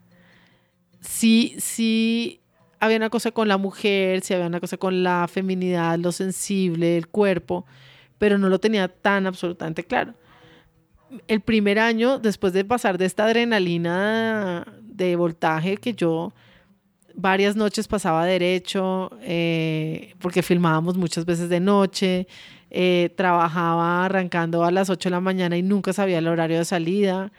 Eh, yo trabajaba un promedio de 16, 18 horas diarias. Era, era realmente, pues tenía dos equipos de, de gente que, que trabajaban empezando a las 6 de la mañana y terminando a las 12 de la noche. Entonces, eso implicaba que yo estaba, eh, así a veces no estuviera 100% en, el, en, en los estudios o lo que fuera. Yo estaba todo el tiempo trabajando en largas jornadas. Cuando yo salgo del canal, la idea de irme a un espacio vacío me parecía aterrador. Entonces me voy al estudio de Alicia Tafur y me, y, y me meto como en, por lo menos en las mañanas a trabajar en su taller como con un horario. Yo necesitaba un horario. Yo necesitaba, yo necesitaba llegar a un sitio donde hubiera gente y un horario. Y- ah, pero yo quiero, antes de seguir aquí, pen- Alisa, Al- Alicia. Alicia, Es- Alicia Tafur es una mujer eh, que en este momento eh, es, es una artista que ha dejado huella eh, porque, porque ella, pues digamos, dejó y construyó y armó una obra importante en términos de, cinética un poco también y de, escultura que, desafortunadamente no tuvo la relevancia mediática y demás que debía haber tenido, pero su obra es muy interesante y, de, y, y le hicieron una exposición hace poco en donde Alonso Garcés, eh, bellísima con muchas de sus piezas y, y, eh, y sobre todo una gran maestra, una gran maestra. trabajar con ella era increíble. Entonces yo, yo me voy a trabajar eh, en su estudio todos los días con un horario, como quiero. Volviste a la maestra. Y a, tomar, y a tomar clases de arte contemporáneo. Y entre esas dos cosas que comenzó a hacer, que yo ya igual había hecho bastantes, eh, porque ah, eh, venía, digamos, haciendo la carrera de arte, por decirlo así, en pedacitos sueltos, ¿sí? Eh, me voy, me voy un día y comienzo a trabajar en la escultura y a, cojo una escultura y le abro unos vacíos y ella se voltea y me dice, estamos hablando de una mujer en ese momento de unos 70 años, donde además todo el entorno de, de, la, de la escuela de Alicia era su hermana que hacía vírgenes en barro espectaculares. Y, y se voltea y me dice, ¿qué es esto tan erótico? Y yo, yo me asusté, confieso, me asusté y me fui y dejé de trabajar tres meses. ¿En serio? Sí. Ok, para la gente escuchando, si has visto eh, trabajo, el arte, como el arte de Adriana, es casi imposible imaginar que esta cosa asustó. Se parece que es como tan cotidiano, otro como no son cosas que puede como construir un camino. Es impresionante. Tres meses. Claro, porque finalmente para mí, y, y, yo creo que ese es el asunto, o sea, es que es parte de una problemática, de algo que no tienes resuelto, de algo que te conflictúa. Entonces comienzo a, investigar y a revisar y a entender y eh, esto, esto cómo es, porque yo había sido educada muy conservadora en mi casa, pero además había estado en un colegio que es el Marymount en una época Opus Dei. Entonces, el planteamiento, digamos, radical de la sexualidad como algo muy negativo eh, y la forma como nos lo habían enseñado a nosotros era que lo que tenía que ver con sexualidad pues era, si no era para tener hijos, todo lo demás era terrible. ¿Y cómo resolviste este, este otra conversación interna que es, asustaste, saliste, empezó a cuestionar qué, empezaste a Octavio Paz cogió mi mano. Y, y, realmente fue de la mano de Octavio Paz que comencé a transitar por, el, por una mirada bellísima de lo erótico, de una profundidad increíble, de una poesía bellísima. Y entonces me di cuenta que me habían mostrado un lado, pero no me habían mostrado todos los lados. Y había un lado hermosísimo de la sexualidad, eh, de, de una dimensión que yo no, yo sentía, pero no podía ponerlo en palabras y, y seguramente por eso el conflicto y por eso estaba en mi obra apareciendo y por eso eh, había como ese interés de, de, abordarlo, pero no sin un conflicto. Y el conflicto era, era demasiado fuerte, o sea, era como poner una licuadora a mil revoluciones, yo casi que no lograba ni siquiera entender el conflicto. Entonces comenzó muchos procesos y, y de hecho antes de entrar a la maestría, que, a la cual entré seis años después de práctica, o sea, ya cuando ya había expuesto en varias partes, incluido en Nueva York y todo, eh, me entró a la maestría de artes plásticas y comenzó un proceso aún más cuestionable. Eh, porque es un, hablar de placer, hablar de erotismo, hablar de sexualidad, es un tema, tiene que ver con quien oye, con quien mira. Tú no, tú no estás ajeno como observador o como oyente de esta información, sino que inmediatamente te toca. Te toca desde tus experiencias, desde tu educación, desde tu mirada, desde de donde sea que estés. Millones de cosas que no son conscientes. Exacto, exacto. Cuando volviste a la maestra, ¿este fue después que ya están como vendiendo? ¿Tenía exhibiciones o fue antes? Ya estaba vendiendo. Yo vendí desde la primera escultura que hice, cuando ni siquiera había mostrado. Que, que fue que fue bellísimo. O sea, la primera escultura que yo fundo con mi maestra, eh, se la muestro a mi... Yo trabajaba en ese momento en Publicidad Toro, ni siquiera había entrado al canal Caracol. Y yo fundo esta pieza, seis, y las vendí en minutos. Fue, fue bellísimo. antes, de, antes de todo, me, la, me la compró eh, gente de puestos de bolsa, me la compró eh, un arquitecto, me la compró como gente alrededor, sí, pero no mi familia, digamos, como que ya venía siendo como en una segunda línea de gente conocida y fue bellísimo porque eh, era sentir que había un, un, deseo de tener algo mío, un deseo de, de, de, y era una experiencia nueva. Así como yo había disfrutado plenamente el estar detrás de cámaras en una filmación, el hacer una pieza y que alguien la quisiera tener en su casa, era una, una nueva dimensión de fascinación. Era como, uy, alguien está dispuesto a pagar por tener esto en su casa y, y la va a volver parte de su casa y esa pieza va a estar ahí como, eh, como de alguna manera, como, como un corazón palpitante, por decirlo así, de mi, de mi propuesta, de mi proceso en, en, la, casa, en la casa de una persona. se vuelve una cosa... wow. Me imagino es como una adicción en un sentido.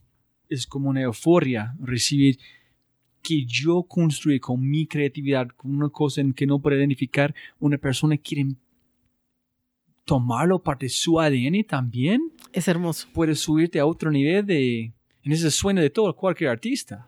Total, porque además es como sentir que, que estás generando una cosa que es bellísimo, que es legado. En el momento que tú ya no eres el dueño de esas piezas, sino que estás sembrándolas, por decirlo así, en, en, los corazones de otras personas, en las casas, en la cotidianidad de otras personas, comienzas a sentir que, que son como si fueran raíces que comienzas a extender hacia otros lados. Es, es bellísimo, es, es como colonizar no sé, es hermoso. Es como que uno dice como... Y es muy emocionante cuando alguien te dice, es que yo tengo una pieza tuya en mi casa. Y uno es como, wow, qué nota. O sea, hay alguien, hay alguien que tiene un pedacito de ti en su casa. ¿En cada vez te sientes igual como este euforia, esta felicidad con cada pieza o después de ver en tantos es... No, ah, cada vez. Porque cada pieza tiene una historia. Y cada pieza es como un hijo único. Entonces cada vez, cada vez es como es, hermosísimo sentir que, que como si soltaras chispitas y fueran cayendo en diferentes lugares y pudieras de verdad ir y caer en muchos espacios. Eso me parece bellísimo y cuando voy a una casa que tienen piezas mías es, un, es muy emocionante, es muy emocionante siempre. Es como el mejor museo, es un maravilloso museo porque hay amor, la gente se enamora de tu trabajo y lo quiere.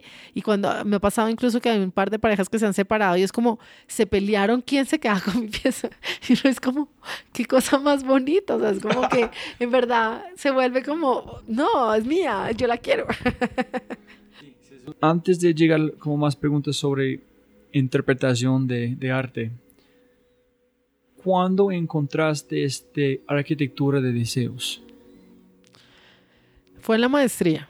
¿Por ¿Qué estás explicando? Porque realmente yo llegué a la maestría con un universo que ya tenía claro que era el erotismo. Pero el universo del erotismo es gigante. Gigante, gigante, gigante. Entonces, uno de los grandes aprendizajes de la maestría era la necesidad de hacer recorridos, de entender nodos donde me paraba y resolvía asuntos y de entender además que era un, era un camino de, de, tránsitos y, ese proceso comenzó a ser claro para mí como, ok, inicialmente no se llamó la arquitectura del deseo. Inicialmente se llamó la artefactualidad del placer.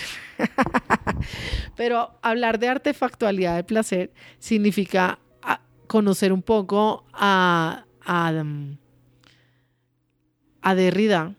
Y Derrida es un filósofo muy complejo de acercarse. Entonces, el, concepto de, artificio de Derrida, del cual del que yo me estaba pegando, se resumía mucho más interesante y más para común para todo el mundo desde donde yo lo quería abordar como arquitectura del deseo. Porque finalmente la arquitectura es una construcción, pero es una construcción que tiene muchos elementos.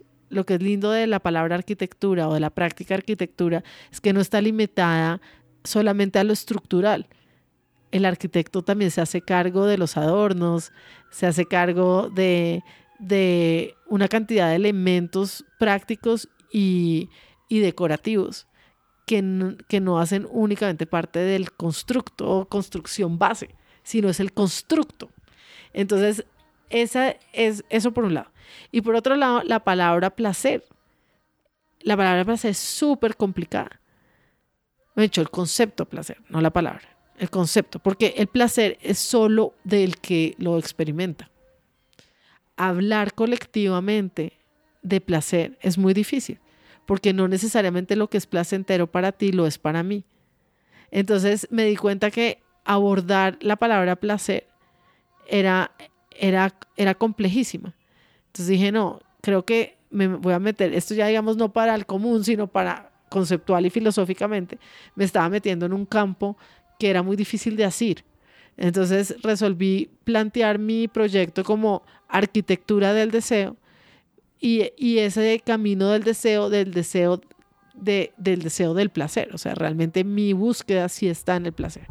La palabra arquitectura ayudó para definir más, darle más estructura a qué tiene que hacer, porque tuviste la palabra arquitectura, entonces tuviste que construir artefactos que pueden en un vocabulario, en un manera u otro, describir por el sentido de deseo.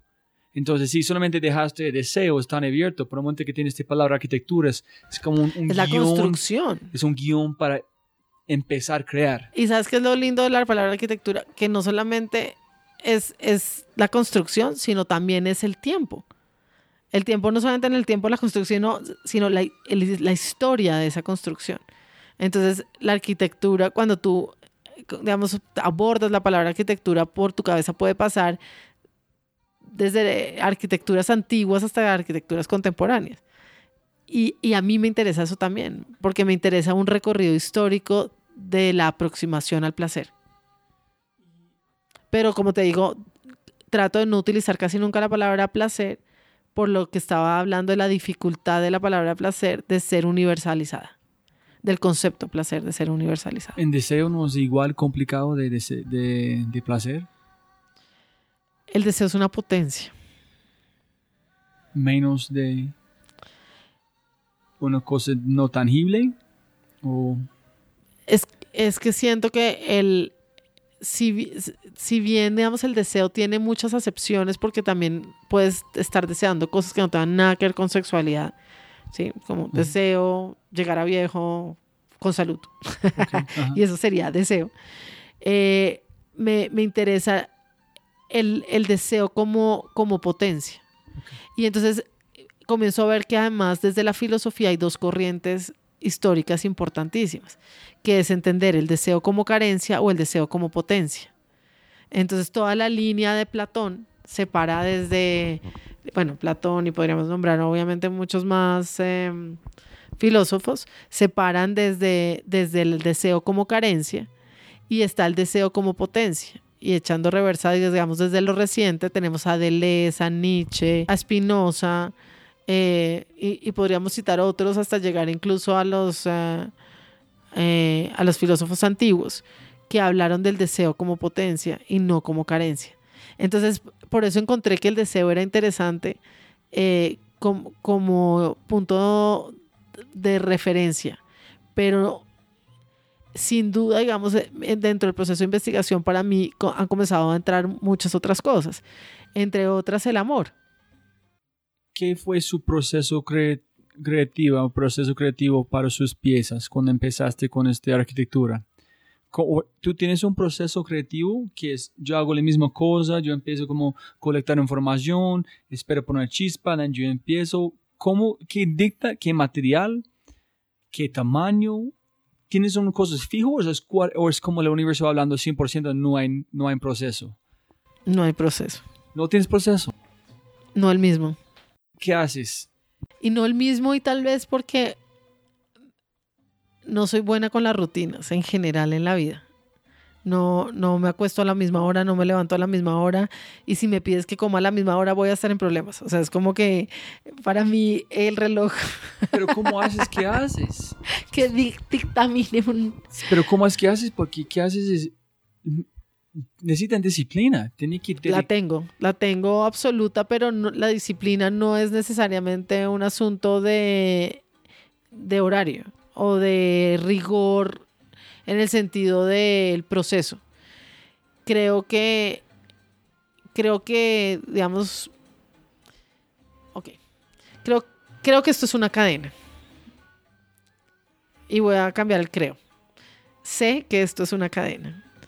Esto es lo más parecido que tú te imagines a unas fichas de dominó en fila de las que golpeas y una tumba a otra. ¿Por qué? Porque esto empezó cuando empezó con el, con el bronce y con el barro. Ahí empezó. Eh, y entonces em, empieza, cuando tú me dices, ¿cuál es tu forma de proceder? Yo diría, mi forma de proceder empezó con la materia. Y fue, la, fue el hecho de trabajar en la escultura la que me llevó a conectarme con el concepto y no al revés. Yo no llegué desde el concepto a la escultura. Yo llegué, fue, la, fue el barro el que me habló. Fue, fue un diálogo que generamos entre qué es lo que me está diciendo esta pieza, yo por qué estoy haciendo esto y todavía me hablan. ¿Y cómo funciona como estos dos espejitos que para tango? ¿Qué fue el proceso como este? ¿Encontraste? ¿Estás imaginando tango? Ah, bueno, entonces está bien. Hay piezas en particular de las cuales puedo recordar, digamos, el proceso de dónde, dónde empieza y dónde, como dónde se arma. Pero puedo decirte que, que tango empieza en un viaje a Argentina. Eh, voy a la dulcería de la Ideal y veo a la gente bailar y quedó absolutamente privada porque no es un show, es la gente del común que va y baila. Y además es bellísimo porque tampoco van en parejas. No necesariamente. Hay mesas en las que van solo hombres, hay otras mesas donde van solo mujeres y la gente se saca a bailar. De hecho, me sacaron a bailar. y yo no, el tango, está, difícil bailar tango.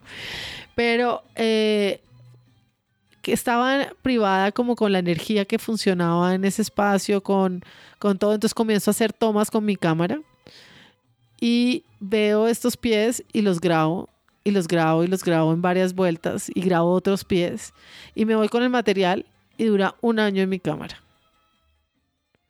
Y un día me lo soñé y me despierto y digo, ya sé lo que voy a hacer con ese material. Y busco las tomas y arman perfecto tango. Así funciona. Como de todo. Entonces no hay proceso. Posiblemente, no, no. Entonces me toca contestarte como, como, como dice mm, Humberto Eco, o como decía Humberto Eco, que cuando piensa en las ideas y dice en los 10 minutos que se demoran llegando al ascensor.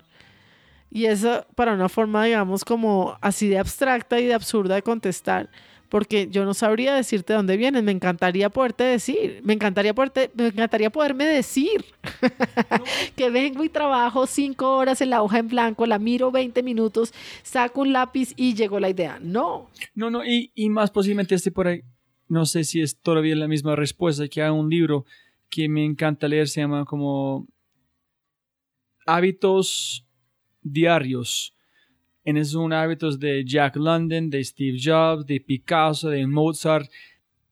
Unos involucran muchas drogas a esta hora, todo el tiempo, pero todos tienen como andar por un río, como tomar notas de sentar en un banco, tomar este café, este pan, en sentarme mirando afuera de la ventana antes de poner chispa, en llevar la acomodación. Yo tengo mi esposa, le digo como hijos, nadie puede entrar por tres horas, y yo hay cosas como muy, muy raros, pero la gente tiene unos cosas, hábitos que ellos hacen. Todos son diferentes, todos son locos. No hay conexiones, pero ellos tienen un proceso creativo que ellos necesitan para llegar al mundo de flow. Para mí siempre está en producir. Así no vaya para ningún lado. Eh, coger la cámara, eh, coger yeso. Y lo otro que ha funcionado en el tiempo es que no puedo tener solo un proyecto. Tengo varios proyectos en paralelo. Entonces yo estoy trabajando para Luis Caballero, pero al mismo tiempo estoy haciendo otras cosas que no sé para dónde van y no sé nada. No, eso es muy importante. Es el acto de se presentó posiblemente tus procesos, crear constantemente un aumento de ascensor que llegan ese aumento para material. Si es un año, si ese momento de toca. Hay piezas que me he demorado tres y cuatro años en poder concluir y armar. Yo no, yo no. Además, como trabajo con materiales tan diferentes. Sí, es, es, ¿cómo haces este? ¿Cómo puedes adaptar a mover tantos mundos? Porque mucha gente son expertos en un material, en ese su signo, en su firma. Pero espejos, espejos de carros, reflexiones, colores, fábrica, fotografía, videos, cajones, muebles. No, mejor pienses más sencillo, definir las cosas que no haces menos de las cosas que haces. Dice que es más sencillo después de ver el libro. Es verdad. Es verdad. Eh, y esa es mi libertad. Esa es, o sea, lo más importante, si yo te dijera que es, que es vital dentro de mi proceso, es poderme sentir libre. Poderme sentir libre de escoger el material que tenga que escoger para hacer lo que quiero hacer. No, no tener, no tener un, una camisa de fuerza de un, de un tipo de producción. Si yo en ese momento van a decir a vos, Adriana, aquí es cualquier cantidad de plata, cualquier espacio, pero solamente puedes usar una material, no puedes usar solamente una. ¿Tienes claro? O no quiero. decir no? No, no, no ah. quiero, gracias. Ok, no sé si tú vas a volver al barro, decir, ok, listo, o al bronce. No, no es importante, que la libertad es importante para su yo, Yo te diría que mi, mi medio más importante es la libertad. Ese es un medio. Lo es.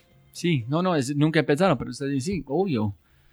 Para mí no es. Yo necesito reglas, necesito estructura, necesito que más minimalista, más las cosas que solamente tienen valor. Si puedo hacer con este, vale la pena. Entonces, para mí es más importante decir no o decir sí. O sea, es que solo lo nombras y, me, y, siento que no puedo respirar. Es como que me asfixia. Es como, ¿cómo se te ocurre? Siquiera pensarlo. O sea, no. Para mí es al revés. Más opciones generan mucha angustia. Menos opciones, yo sé que con esas herramientas tengo que producir. Súper. Pero más opciones para mí, ay, van a ahogar. Y no sabes cómo me hace libremente feliz recorrer además, por ejemplo, ahorita que vengo de Nueva York de la feria de fotografía y recorrer la feria de fotografía. Y es, y es un lugar extraño, ¿sabes? Porque finalmente no eres fotógrafo, pero estás en una feria de fotografía. Y no soy fotógrafa porque yo creo que no tengo la técnica y no tengo eso que estábamos hablando como de, uy, es que es el talento, porque yo creo que mi talento en ese sentido estaría en la capacidad de conectar y de pensar y de plantear. Entonces es un talento conceptual, no es un talento de material o de una habilidad. Entonces es como que no perteneces a ningún lado y al mismo tiempo perteneces a todos. Y ese lugar es muy loco, porque es más fácil a veces pertenecer. Y, aquí no, aquí no. Y, y no soporto ser encasillada. Es como, no me digas que yo soy algo, yo no soy nada, yo, yo quiero moverme todo el tiempo. yo, yo soy movimiento. Y este está muy conectado a vidrio, las cosas que tú hablas, que tú haces, de la cosa con el, el papel que están como con los tweets de amor, con los besos. Es, todas esas cosas que tú haces son muy, son se parece que son diseñados para no existir. Están diseñados para un momento, en cualquier momento para romper, en ese está bien, esa es la idea. En es como tu libertad, no está diseñado por una cosa. Si esta cosa no funciona, ya voy por esta dirección. No estoy buscando permanencia, estoy buscando este movimiento. Pero al mismo tiempo es muy loco eso porque, pues primero quería como decir algo de lo que estabas diciendo y es, tengo un crítico que no es crítico de arte, pero es una persona amiga cercana crítica, que dice, tú tienes una fascinación con el peligro. Siempre te gusta poner las cosas en hacer cosas que son peligrosas. Y, esa mirada me parece súper interesante cuando, me, cuando hay alguien que se aproxima a mí y, y, tiene una lectura de mi trabajo de esa manera que yo no lo había contemplado. Y es verdad. Y ahora tú lo dices como está diseñado para no existir. Y, es, y se vuelve muy interesante porque sí, hay una cosa como con lo frágil, lo, y digamos, él decía peligroso en ese sentido, o sea, como peligroso no porque a alguien le vaya a pasar algo, sino peligroso por, porque, porque estoy rondando la posibilidad de que desaparezca. Como una cercanía con lo efímero que se vuelve retadora. Y eso me parece, me parece súper interesante. Eso me, ese es un concepto que me seduce, pero todavía creo que ni siquiera lo he abordado completamente. Y, y es como, un, como si se abriera un mundo al cual entro con cautela. Fue la cosa que, que me encantó que dijiste, fue, si el vidrio van a romper es un resultado nuevo para explorar. Estoy diseñado con cosas frágiles, pero si van a romper no es el final, es otro, otra manera de empezar. Es otro material, es otra cosa diferente, no es, no es el final.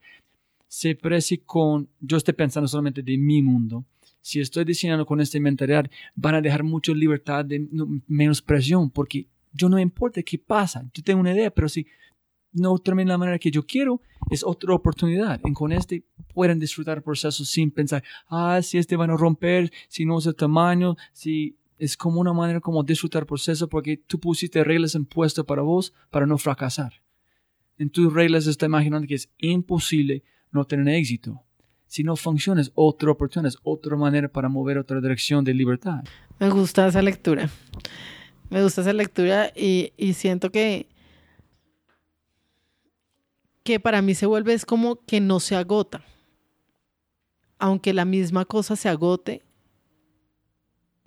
Y es, y es una pregunta que sí, que tiene que ver con lo efímero y lo eterno, que creo que cada vez también se ha vuelto más evidente en mi trabajo, que no, no lo tenía con tanta claridad eh, visto. Y por eso te decía que las piezas de alguna manera siguen hablándome eh, con el paso del tiempo, o sea, como que cada vez nuevas cosas me dicen cosas. Y cada vez nuevas, las piezas viejas me dicen cosas nuevas, mejor dicho, es como, como que... Y a veces incluso son cosas que son súper evidentes y como que de pronto, wow, es como si encajaran en ti y dices como, wow, ya entiendo esto que está diciéndome. Y, lo que es hermoso es que eso que me dice a mí es totalmente diferente a lo que le dice a los demás, que era un poco tu pregunta hace un momento, y es eh, la diferencia maravillosa que existe entre la publicidad y el arte, es que en la publicidad tú reúnes a 30 personas en una sala, les das 11 citas y les muestras un comercial y quieres que las 30 señoras te digan lo mismo de lo que vieron en la pantalla. Eso se llama focus group, ¿no? En el arte es al revés. Tú quieres que cada persona vea algo diferente y en la medida que más cosas vean especiales diferentes o se vuelve muy interesante. Porque muchas veces están conectadas de unas maneras que incluso los mismos que te lo contaron ni se lo alcanzan a imaginar. Entonces, como, como la posibilidad de múltiples eh, lecturas y de multiplicidad está también en el arte contemporáneo. Y entonces tal vez ahí es donde me conecto y me siento totalmente en ese mundo como esa posibilidad de, ser leída y de leerme a mí misma, que fue como empezó esta conversación. Es como yo, yo soy muchas, pero no solamente yo soy muchas. Lo que yo produzco es, es diferente para cada cual que lee. Divino, ¿no? Es más de divino. Es como la capacidad, además de entrar como, como en otras dimensiones. ¿No? Y eso es lo que me parece que se vuelve súper interesante. Es como está la dimensión que yo consideré, pero comienza a abrirse a las dimensiones que cada cual comienza a, a conectar. Y entonces para mí exponer es fantástico porque es poner eso en, en contacto con eso que cree, en contacto con un público que comienza a abrir puertas. Y esas puertas son puertas de, lecturas, de miradas y a veces cosas que incluso pudo haber pensado, pero que cuando alguien más las dice son nuevas para mí de nuevo. Cuando yo estaba pensando que tu fascinación con destrucción, en mi, mente, en mi mente, no la verdad, que en mi mente imaginando que es que, es, que yo puedo disfrutar, que es, está imaginando su, su, su arte de, de, tiempo, parar el tiempo. Está pensando que, que dijo Pablo Picasso, que cada acto de creación empiece con un acto de destrucción. Creo, digamos, como en esa deconstrucción. Sí, estaba pensando eh, que hace un tiempo yo propuse para un hotel unas burbujas de vidrio eh, que implicaban que la gente entrara con mucho cuidado, porque efectivamente las burbujas de vidrio se rompían si la gente no era cuidadosa. Tal vez ese es el único momento donde realmente he disfrutado que se rompieran. Porque se volvía súper interesante como la idea de es un espacio de erotismo y de sensibilidad y de intimidad. Implica un tránsito cuidadoso. Y que se rompiera hacía parte del proyecto. Eh, pero, pero podría decir que no es una constante, no es como que esté esperando que el público venga a intervenir la pieza y romperla y yo me ponga feliz. Eh, no, no. Pero si bien sí es como una deconstrucción de cosas que están planteadas, sí. O sea, sí, sí ha implicado como pensar en, ok, ya no hablemos de las burbujas, hablemos de las reliquias. me entregan reliquias para una exposición y al final de la exposición se me ocurre que qué pasa si las quemamos. Y le planteo a la gente quemarlas. Entonces, digamos como que la posibilidad de, entre comillas, destruir la pieza está dentro de mi práctica artística. Sí. Eh, en algunos proyectos que no se rompan se vuelve absolutamente vital para mí que no se rompa.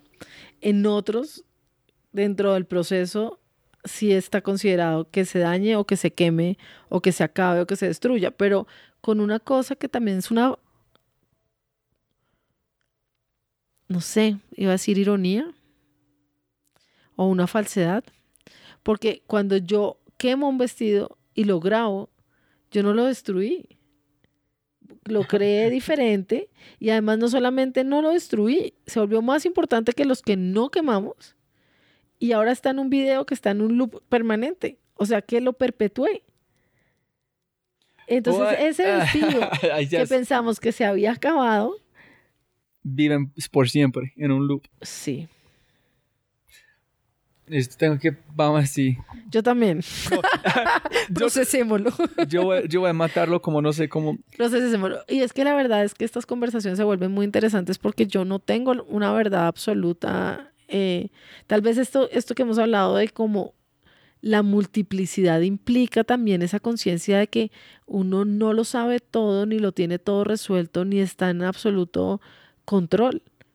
Tal vez aquí precisamente lo importante es que me sé simplemente un actor más dentro de un gran baile del cual incluso a veces soy solamente como ni siquiera el director de orquesta, sino un ejecutor de unas cosas que no domino y por eso digo, me hablan, mis piezas me hablan, porque creo además que existe como ese, yo estoy muy esotérica hoy, el mundo de las ideas, ¿no? Y entonces como que es el acceso a un mundo de donde viene una información que no tengo ni idea qué quiere decir, ni por qué, ni para qué, pero yo lo plasmo y entonces, y, y me sorprendo. Hay cosas que yo he hecho que yo digo, yo no sé eso de dónde salió. Y tal vez viene el mismo lugar del que estábamos hablando de esa sensación de que yo no estoy habitada y eso quiere decir con un control sobre una técnica que me daría una posibilidad de poder. Y es, yo soy súper poderosa porque yo sé dibujar divinamente. Aquí, aquí hay humildad, porque es, yo no sé, no sé quién soy y no sé qué hago. Y estoy cada día con esa humildad y tal vez ese sería mi modo de trabajo. No sentirme dueña de nada, ni empoderada desde ningún lugar, sino totalmente abierta a una posibilidad del camino. Y es encontrar en el camino y ejecutar y oír y aprender de lo mismo que va pasando en mi propio proceso pero tratar de mantener ese lugar, digamos, de humildad que implica el no sentirse poderoso desde la técnica. No hay una técnica que, que yo diga, wow, es que yo soy la más. No hay nadie más en el planeta que lo haga mejor que yo. Y siento además que eso es una maravilla. Porque ese lugar de dejarme sorprender por mi misma producción, por la posibilidad, por los cuestionamientos, es un recorrido que es fantástico porque... Es un superpoder es la, posibilidad de sorprenderse. Ese es un superpoder total, ser como, vamos a decir, como detached, pero mismo crear. Es ideal para cualquier persona creativa, es construir con la libertad, no ser tan conectado que no es tan con sesgos, no están juzgando, están libertad construir solamente por el arte de construir. Pero todo el tiempo estás pensando. Y por el placer de hacerlo. Sí, pero en ese, qué pena por la gente escuchando para, para vos. La razón que se preguntan tantas preguntas es que yo soy, con todo mis, la idea con este podcast es de construir su vida, para una cosa que yo puedo aplicar a mi vida para mejorarlo. En siempre estar buscando en maneras que yo puedo duplicar y aplicar. Y yo en este mundo de arte es tan lejos de mi vida, me asusta mucho porque es el riesgo de éxito y no éxito es, es grande. Es como nivel de, de poner todo su alma en una cosa y no tener éxito, y no tener gente y tener su casa. Eso es todo. Construir solamente para construir, nunca tener este paso en su vida, yo no puedo, no, no puedo imaginarse, no quiero entrar a este mundo nunca.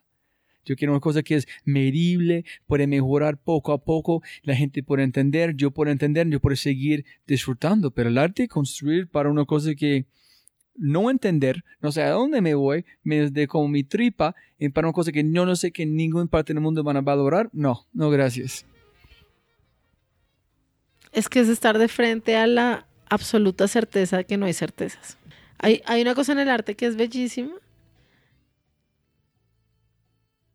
y, y es durísima. Y es que ese éxito, además, no tiene una relación con lo económico. Y ese éxito puede no darse en vida. Entonces, ¿qué es éxito? El éxito, bueno, de, entonces, ¿qué es éxito? Realmente yo no sé qué es éxito. Hay gente que me dice, ¿cómo estás de exitosa? Y yo supongo que porque me ven en las revistas, pero yo no considero que eso se hace. ¿En la palabra cronopio? Y entonces ahí es cuando llegó, yo no quiero ser éxito, quiero ser cronopio. Eh, y entonces hablemos un poco de los cronopios y de Cortázar y de esta idea de, de ser un poema sin rima, de ser un dibujo al margen, de, de realmente y, creo que eso corresponde únicamente en la medida que uno se siga a sí mismo y no pretenda dar gusto. No sé si ser famoso implica complacer.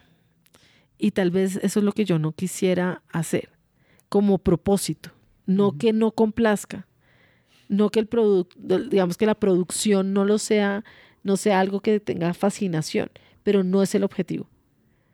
El objetivo no es complacer, el objetivo es cuestionar, preguntar. El, objetivo es mover, el objetivo es revisar. El objetivo son muchas preguntas, pero el objetivo no, no es que millones de personas se vuelva moda y quieran tenerlo colgado en su casa. Ese no es el objetivo. Si eso sucede por el camino, es parte de lo que sucede, pero tampoco es mi aspiración. Entonces mi aspiración es ser cronopio y creo que al ser cronopio lo que se vuelve maravilloso es que primero te estás siguiendo de la manera más leal posible, más allá de cualquier movimiento que tú generes. Ese es complicado también, ser leal. Creo que además no existe otra forma, es solamente, no importa qué pase afuera, lo único que importa es qué pasa contigo adentro. Entonces tú dices, no, es que tú tienes un libro, es que eh, te veo en, en, Nueva York, en YouTube, eh, te veo en Nueva York, te veo moviéndote con exposiciones. Y yo digo, sí, pero eso es todo y no es nada. Es todo y no es nada. Y, y creo que ahí viene la publicidad. Creo que la gran enseñanza de la publicidad es que es como ese spotlight que se pone en un punto, pero a lo mejor ahí no hay nada. Y realmente lo único que puedo saber si hay es, primero, el haber sido absolutamente eh, honesta conmigo y con mi proceso. Y eso para mí se resume en una palabra que es coherencia. Entonces la coherencia es absolutamente vital. Y eso solo sucede si trabajas siguiéndote a ti mismo, oyéndote a ti mismo. Y tratar de que el ruido externo sea lo menor posible. Entonces, es ese, ese, esa conexión profunda es la que permite que yo pueda seguir, pero igual también seguir, explorar, perderme, pasar a mil cosas, es un camino. Y eso es exactamente, es como con cualquier frase o quote que lo ves, hay uno que es al revés de este. Y Diego Ángel, que estaba como estamos hablando anteriormente, dijo igual, observar. Tiene como escuchar, tienes que escuchar como en el mundo en que tú dices. Pero otro amigo, mío, pues muchas veces hablamos a nosotros mismos sin escuchar a otra gente. Entonces, ¿cómo puedes escuchar a ti mismo, pero al mismo tiempo escuchar a otras personas? Que es en, tomar esta información, en ser leal, en coherente. Pero, pero mira que es que es escuchar es a un nivel más profundo, es escucharse a uno mismo, porque no quiere decir que uno no genere diálogos con los demás, porque además los demás son espejo, entonces es fantástico, porque en los demás te ves y en los demás te oyes. ¿No? Los demás son ah. importantísimos, sí, sí, sí, hicimos en el proceso. Pero lo más, lo más importante es que hay una voz, una voz, que es la que te muestra el camino. Y, yo creo que cada vez la, he ido aprendiendo a sentir con mayor claridad.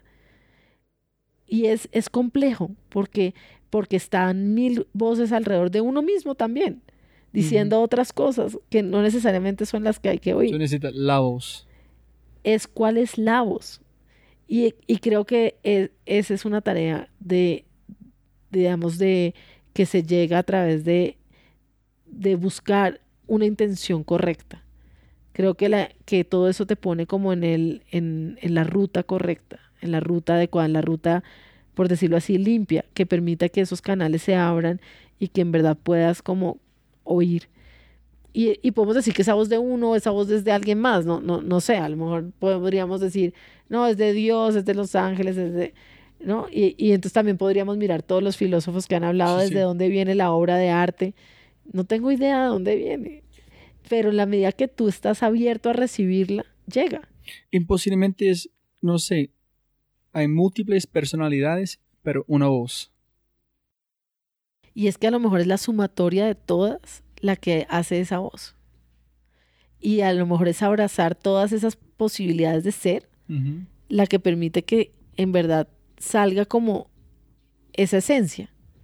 Porque esa esencia está compuesta por, por muchas cosas muy sencillas y simples de uno mismo. Entonces, eh, ser artista es un privilegio. Yo estoy pensando en iguales. Yo pensé, pero con alto riesgo llegan altos premios. O alto como high risk, high reward.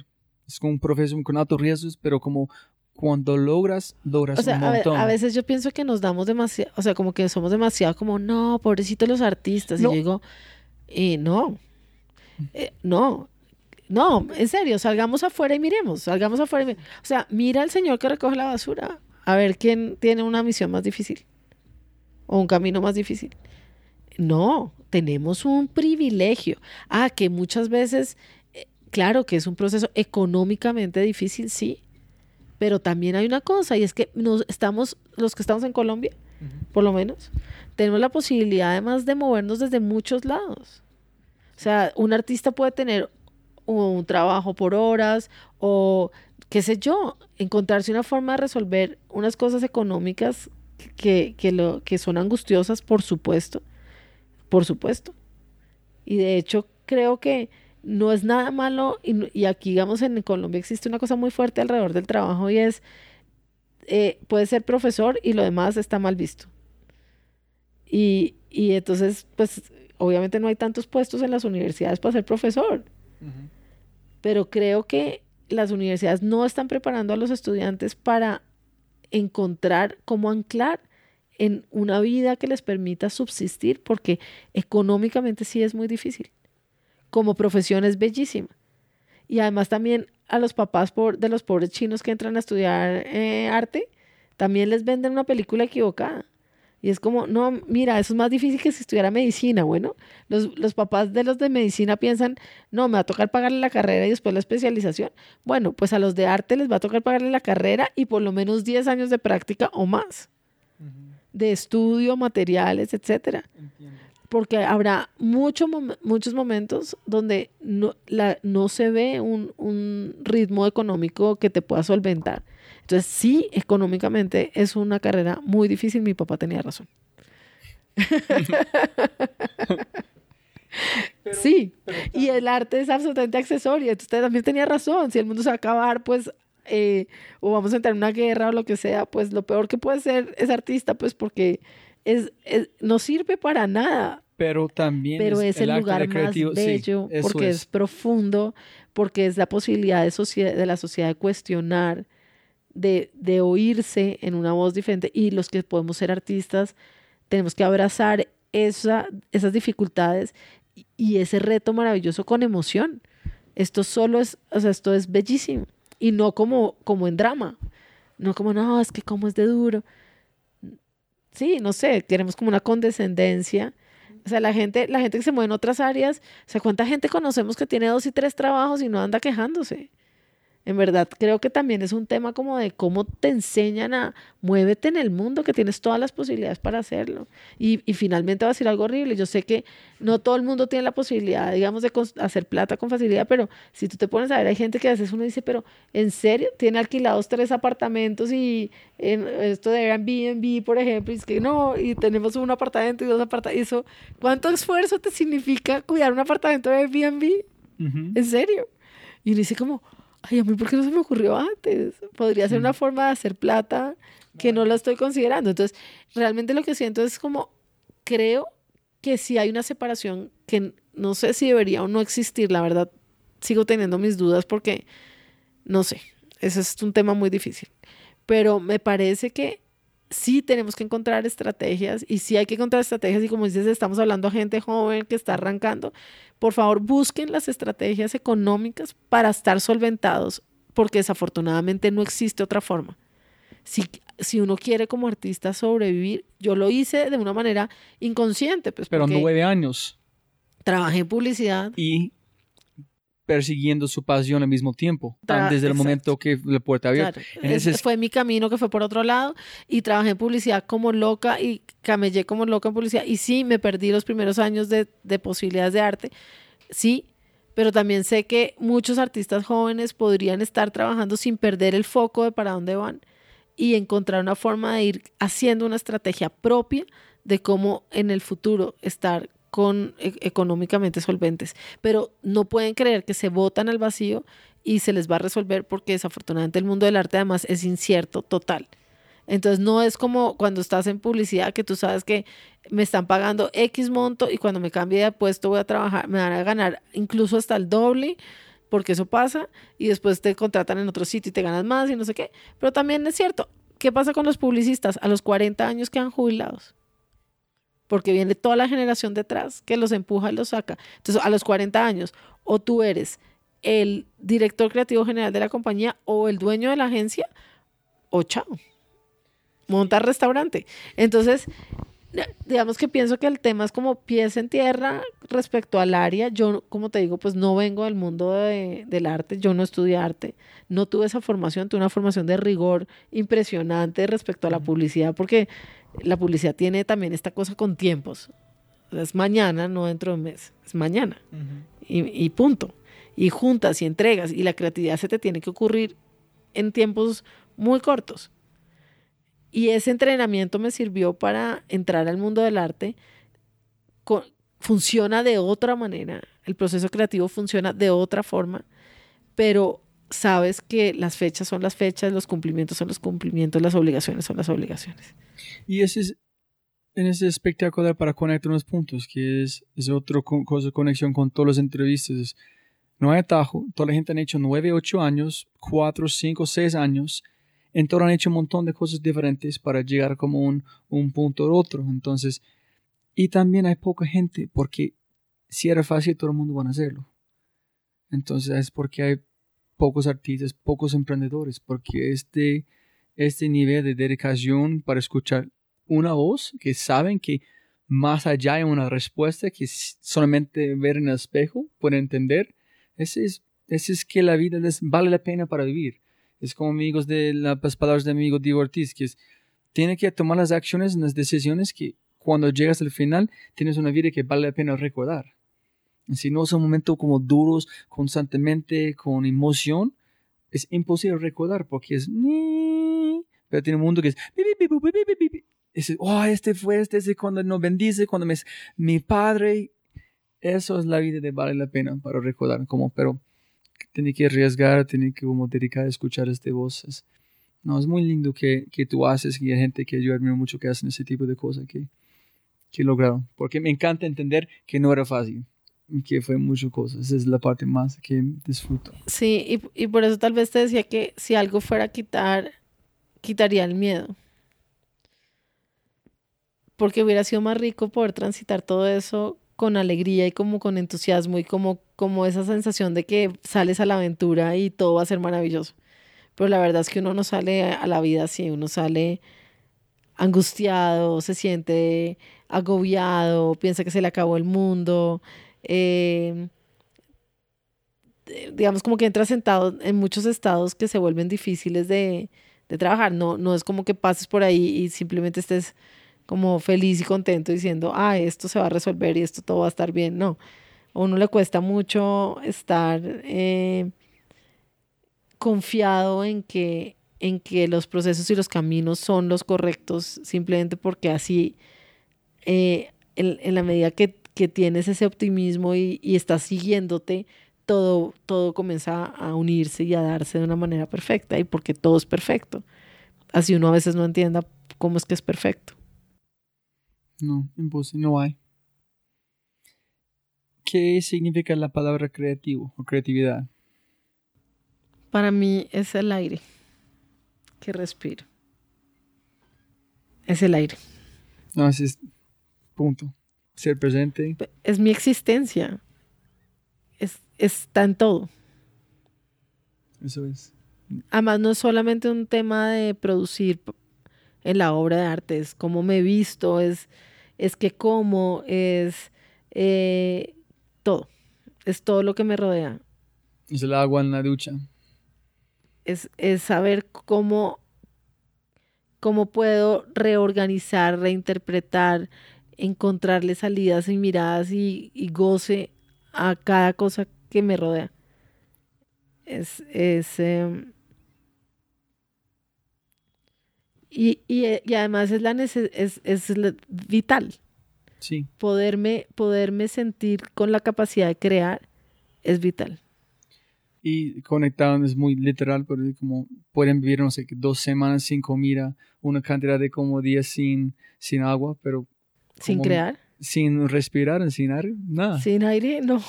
¿Ya? Sí, no puedo, sin crear no puedo. Vas a ahogar, no, la vida no, no vale la pena. Sí y su superpoder. Auxilio. Ya tiene una, ya como pienso que tiene muchos. Uno que me, yo quiero probar es la no conectarme tanto con proyectos, como dejarlo como más disfrutar el proceso. Ese es un superpoder y voy a prestar de voz. Pero sí puedes escoger, sí puedes escoger uno. Muchas gracias. No quiero tener miedos. ¿De qué? ¿De todo? de todo. De un tiburón, de un proyecto. De no, no, pero además vamos a lo, a lo profundo. No quiero, no quiero tener mis miedos, no quiero tener mis monstruos. Ah, ok, eso es diferente. Sus monstruos, quitar mis monstruos. Sí. Uy, este este, el superpoder de los superpoderes. Porque por ser viviente, puede viajar en tiempo, pero viajas con sus, sus monstruos, todavía está allá, ¿no? Ese es superpoder. O sea, que si fuéramos a hablar como en el planeta del Principito, yo diría que, que no hubiera baobabs. ¿No? Que no existan esos monstruos que además de verdad crecen y y, se plantan de una manera que te vuelven incapacitante y que además son la posibilidad de quitarte esas posibilidades de ser todo lo que puedes ser. Entonces yo quiero ese superpoder. Por favor, ¿me lo puedes dar? Pero a través de mis conversaciones están... No estoy matando o eliminando a mis monstruos, pero estoy comiéndoles esos monstruos comida diferente. En ellos están, no, está usando. No, sería fantástico como en la película de Monsters Inc., que no se trata de eso, lástima. Pero como que uno pudiera ser esta niña que, que no le veía ningún problema a los monstruos. En eso es, tiene que disfrutar. Cogerle la mano y irse con ellos y entrar a su mundo y, y que en verdad el monstruo no tuviera ninguna capacidad de acción sobre ti. Sí, este es el superpoder. Ver tus monstruos como un... No eliminar porque es parte de la voz. Sí, sí. Pero verlos como... como que no, de- como Boo. que tus, mo- como tus monstruos no, no tuvieran esa capacidad incapacitante sobre ti y, y de pánico y de, ¿no? Sí. Pienso este superpoder para s- s- llegar a la más alta de Sí. superpoder por momento. Sí, porque todos los otros superpoderes vas con sus monstruos. Entonces, ¿por qué quieres viajar en tiempo si todos van con sus propios monstruos? Cuando vuelves en tiempo, estás aquí con sus monstruos. A lo mejor ni siquiera te permites viajar porque Sí. tus monstruos no te dejan. Entonces tienes el superpoder, pero ni siquiera puedes viajar. No. y la cartelera, la mensaje de Adriana. La cartelera. La cartelera es importante. Yo creo que yo ya escribí esa frase en algún lado. Y es el amor con creatividad todo lo puede. Eso. Por perfecto. Excelente. Es una sensación este mensaje. 100% de acuerdo. Y Adriana, estamos llegando al, la- al final. ¿Hay una cosa, una cosa que tú quieres hablar o mencionar antes de terminamos que no hablamos? Yo, yo quería contarte un poquito más de Luis Caballero. Ujú. Y, y no sé cuándo sale el podcast, pero con seguridad antes de que sea Luis Caballero. Eh, creo, que, creo que esto es un, un, como te decía, un espacio maravilloso, eh, tal vez como una de las exposiciones más importantes de este momento de mi vida. Eh, es un proyecto en el que he venido trabajando unos cuatro años y que toma un nuevo rumbo a partir de, de la exposición y del premio y de todo. Se llama Háblame Amor Ujú. Y es una pregunta por si, si el amor pudiera hablar, ¿qué tendría que decirnos? Porque ¿El amor como una entidad o su propio amor? el amor como si el amor fuera una entidad, ¿qué diría de cómo nos amamos? Y entonces es una pregunta por una pregunta por el amor, una pregunta por lo eterno y lo efímero, una pregunta a las instituciones, a la institución de arte moderno y a la institución matrimonio. Y me parece que este es un momento perfecto para invitar, invitarte, invitar a los que estén oyéndonos para ir en noviembre, finales de noviembre, a la apertura de la exposición en el Mambo. Súper, digo, todos invitados. Tú me pasas la invitación, yo puedo enviar a la gente que quieren. Yo voy como. Y. No sé, preguntas. Pensé que el amor va a ser demasiado bravo con la gran mayoría de la gente. ¿Por qué estás haciendo este? Miren qué tiene enfrente. ¿Por qué hablas como este? No. Me imagino que el amor no van a ser como feliz. Sí, es, es que le damos nombre de amor a tantas cosas equivocadas a veces, en nombre del amor. Entonces, em, creo que es una pregunta, creo que es una pregunta muy importante para la contemporaneidad. Además, en un momento en el que no nos casamos por obligación, no nos casamos con el que está impuesto, no, ni siquiera estamos obligados a quedarnos con el que nos casamos. Y entonces ha sido más claro ahora que nunca que de, de pronto es que no sabíamos que era amor. En este momento en el que ya no hay, que hay libertad total, es cuando menos eh, largas duran las relaciones, cuando más separaciones hay. Entonces, ¿qué será lo que no estamos sabiendo hacer bien? ¿O será que es que es así? ¿Será que el amor es cambiante? ¿Será que qué pasa? ¿Qué es el amor? ¿Cómo es el amor? O, es que a lo mejor la institución matrimonial está mal pensada y entonces deberían ser eh, ciclos más cortos, pre- preorganizados y como, como un baile de sillas y todo el mundo sale y busca nuevamente pareja. Entonces, como cumples 40, todo el mundo queda separado automático. a buscar pareja, ya. o, cómo, o, cómo de- o cómo debería ser. Porque realmente lo interesante, digamos, de mi trabajo y la forma como yo entiendo mi trabajo es como yo no, yo no busco de ninguna manera tener una verdad. Quiero oír. Tengo preguntas. Súper. Esa es la idea con el podcast. Y preguntar las cosas con personas como vos que no tengo ninguna idea, solamente para acercarme más a ese tipo de preguntas. Para como cada conversación es una evolución más en mi nivel de educación. Entonces, ¿cómo empezamos, Adriana? Siempre se puede ganar más plata, pero no más tiempo, pero tú piensas que sí. entonces, ¿No te pareció que esta conversación duró días? no, pienso que me parece que fue como cinco minutos. Ah, fue al revés. Sí, para mí fue sí, fue como corto. dos horas, pero yo sé que es el tiempo para cortar, pero vamos a seguir hablando. Muy gracias. muy bien, gracias a ti. Como siempre, gracias a todos por su atención y espero que obtengan algo tangible de la entrevista que pueden utilizar para abrir una nueva oportunidad y aplicarla en sus vidas. Si les ha gustado lo que han oído y desean acceder a todas las personas mencionadas, los links, las notas y las herramientas, por favor, vayan a www.thefryshow.com. Y jóvenes amigos míos, mío, mío, gracias, abrazos grandes y hasta el próximo episodio. Yo soy elgringolow.com y este fue otro episodio de The Fry Show.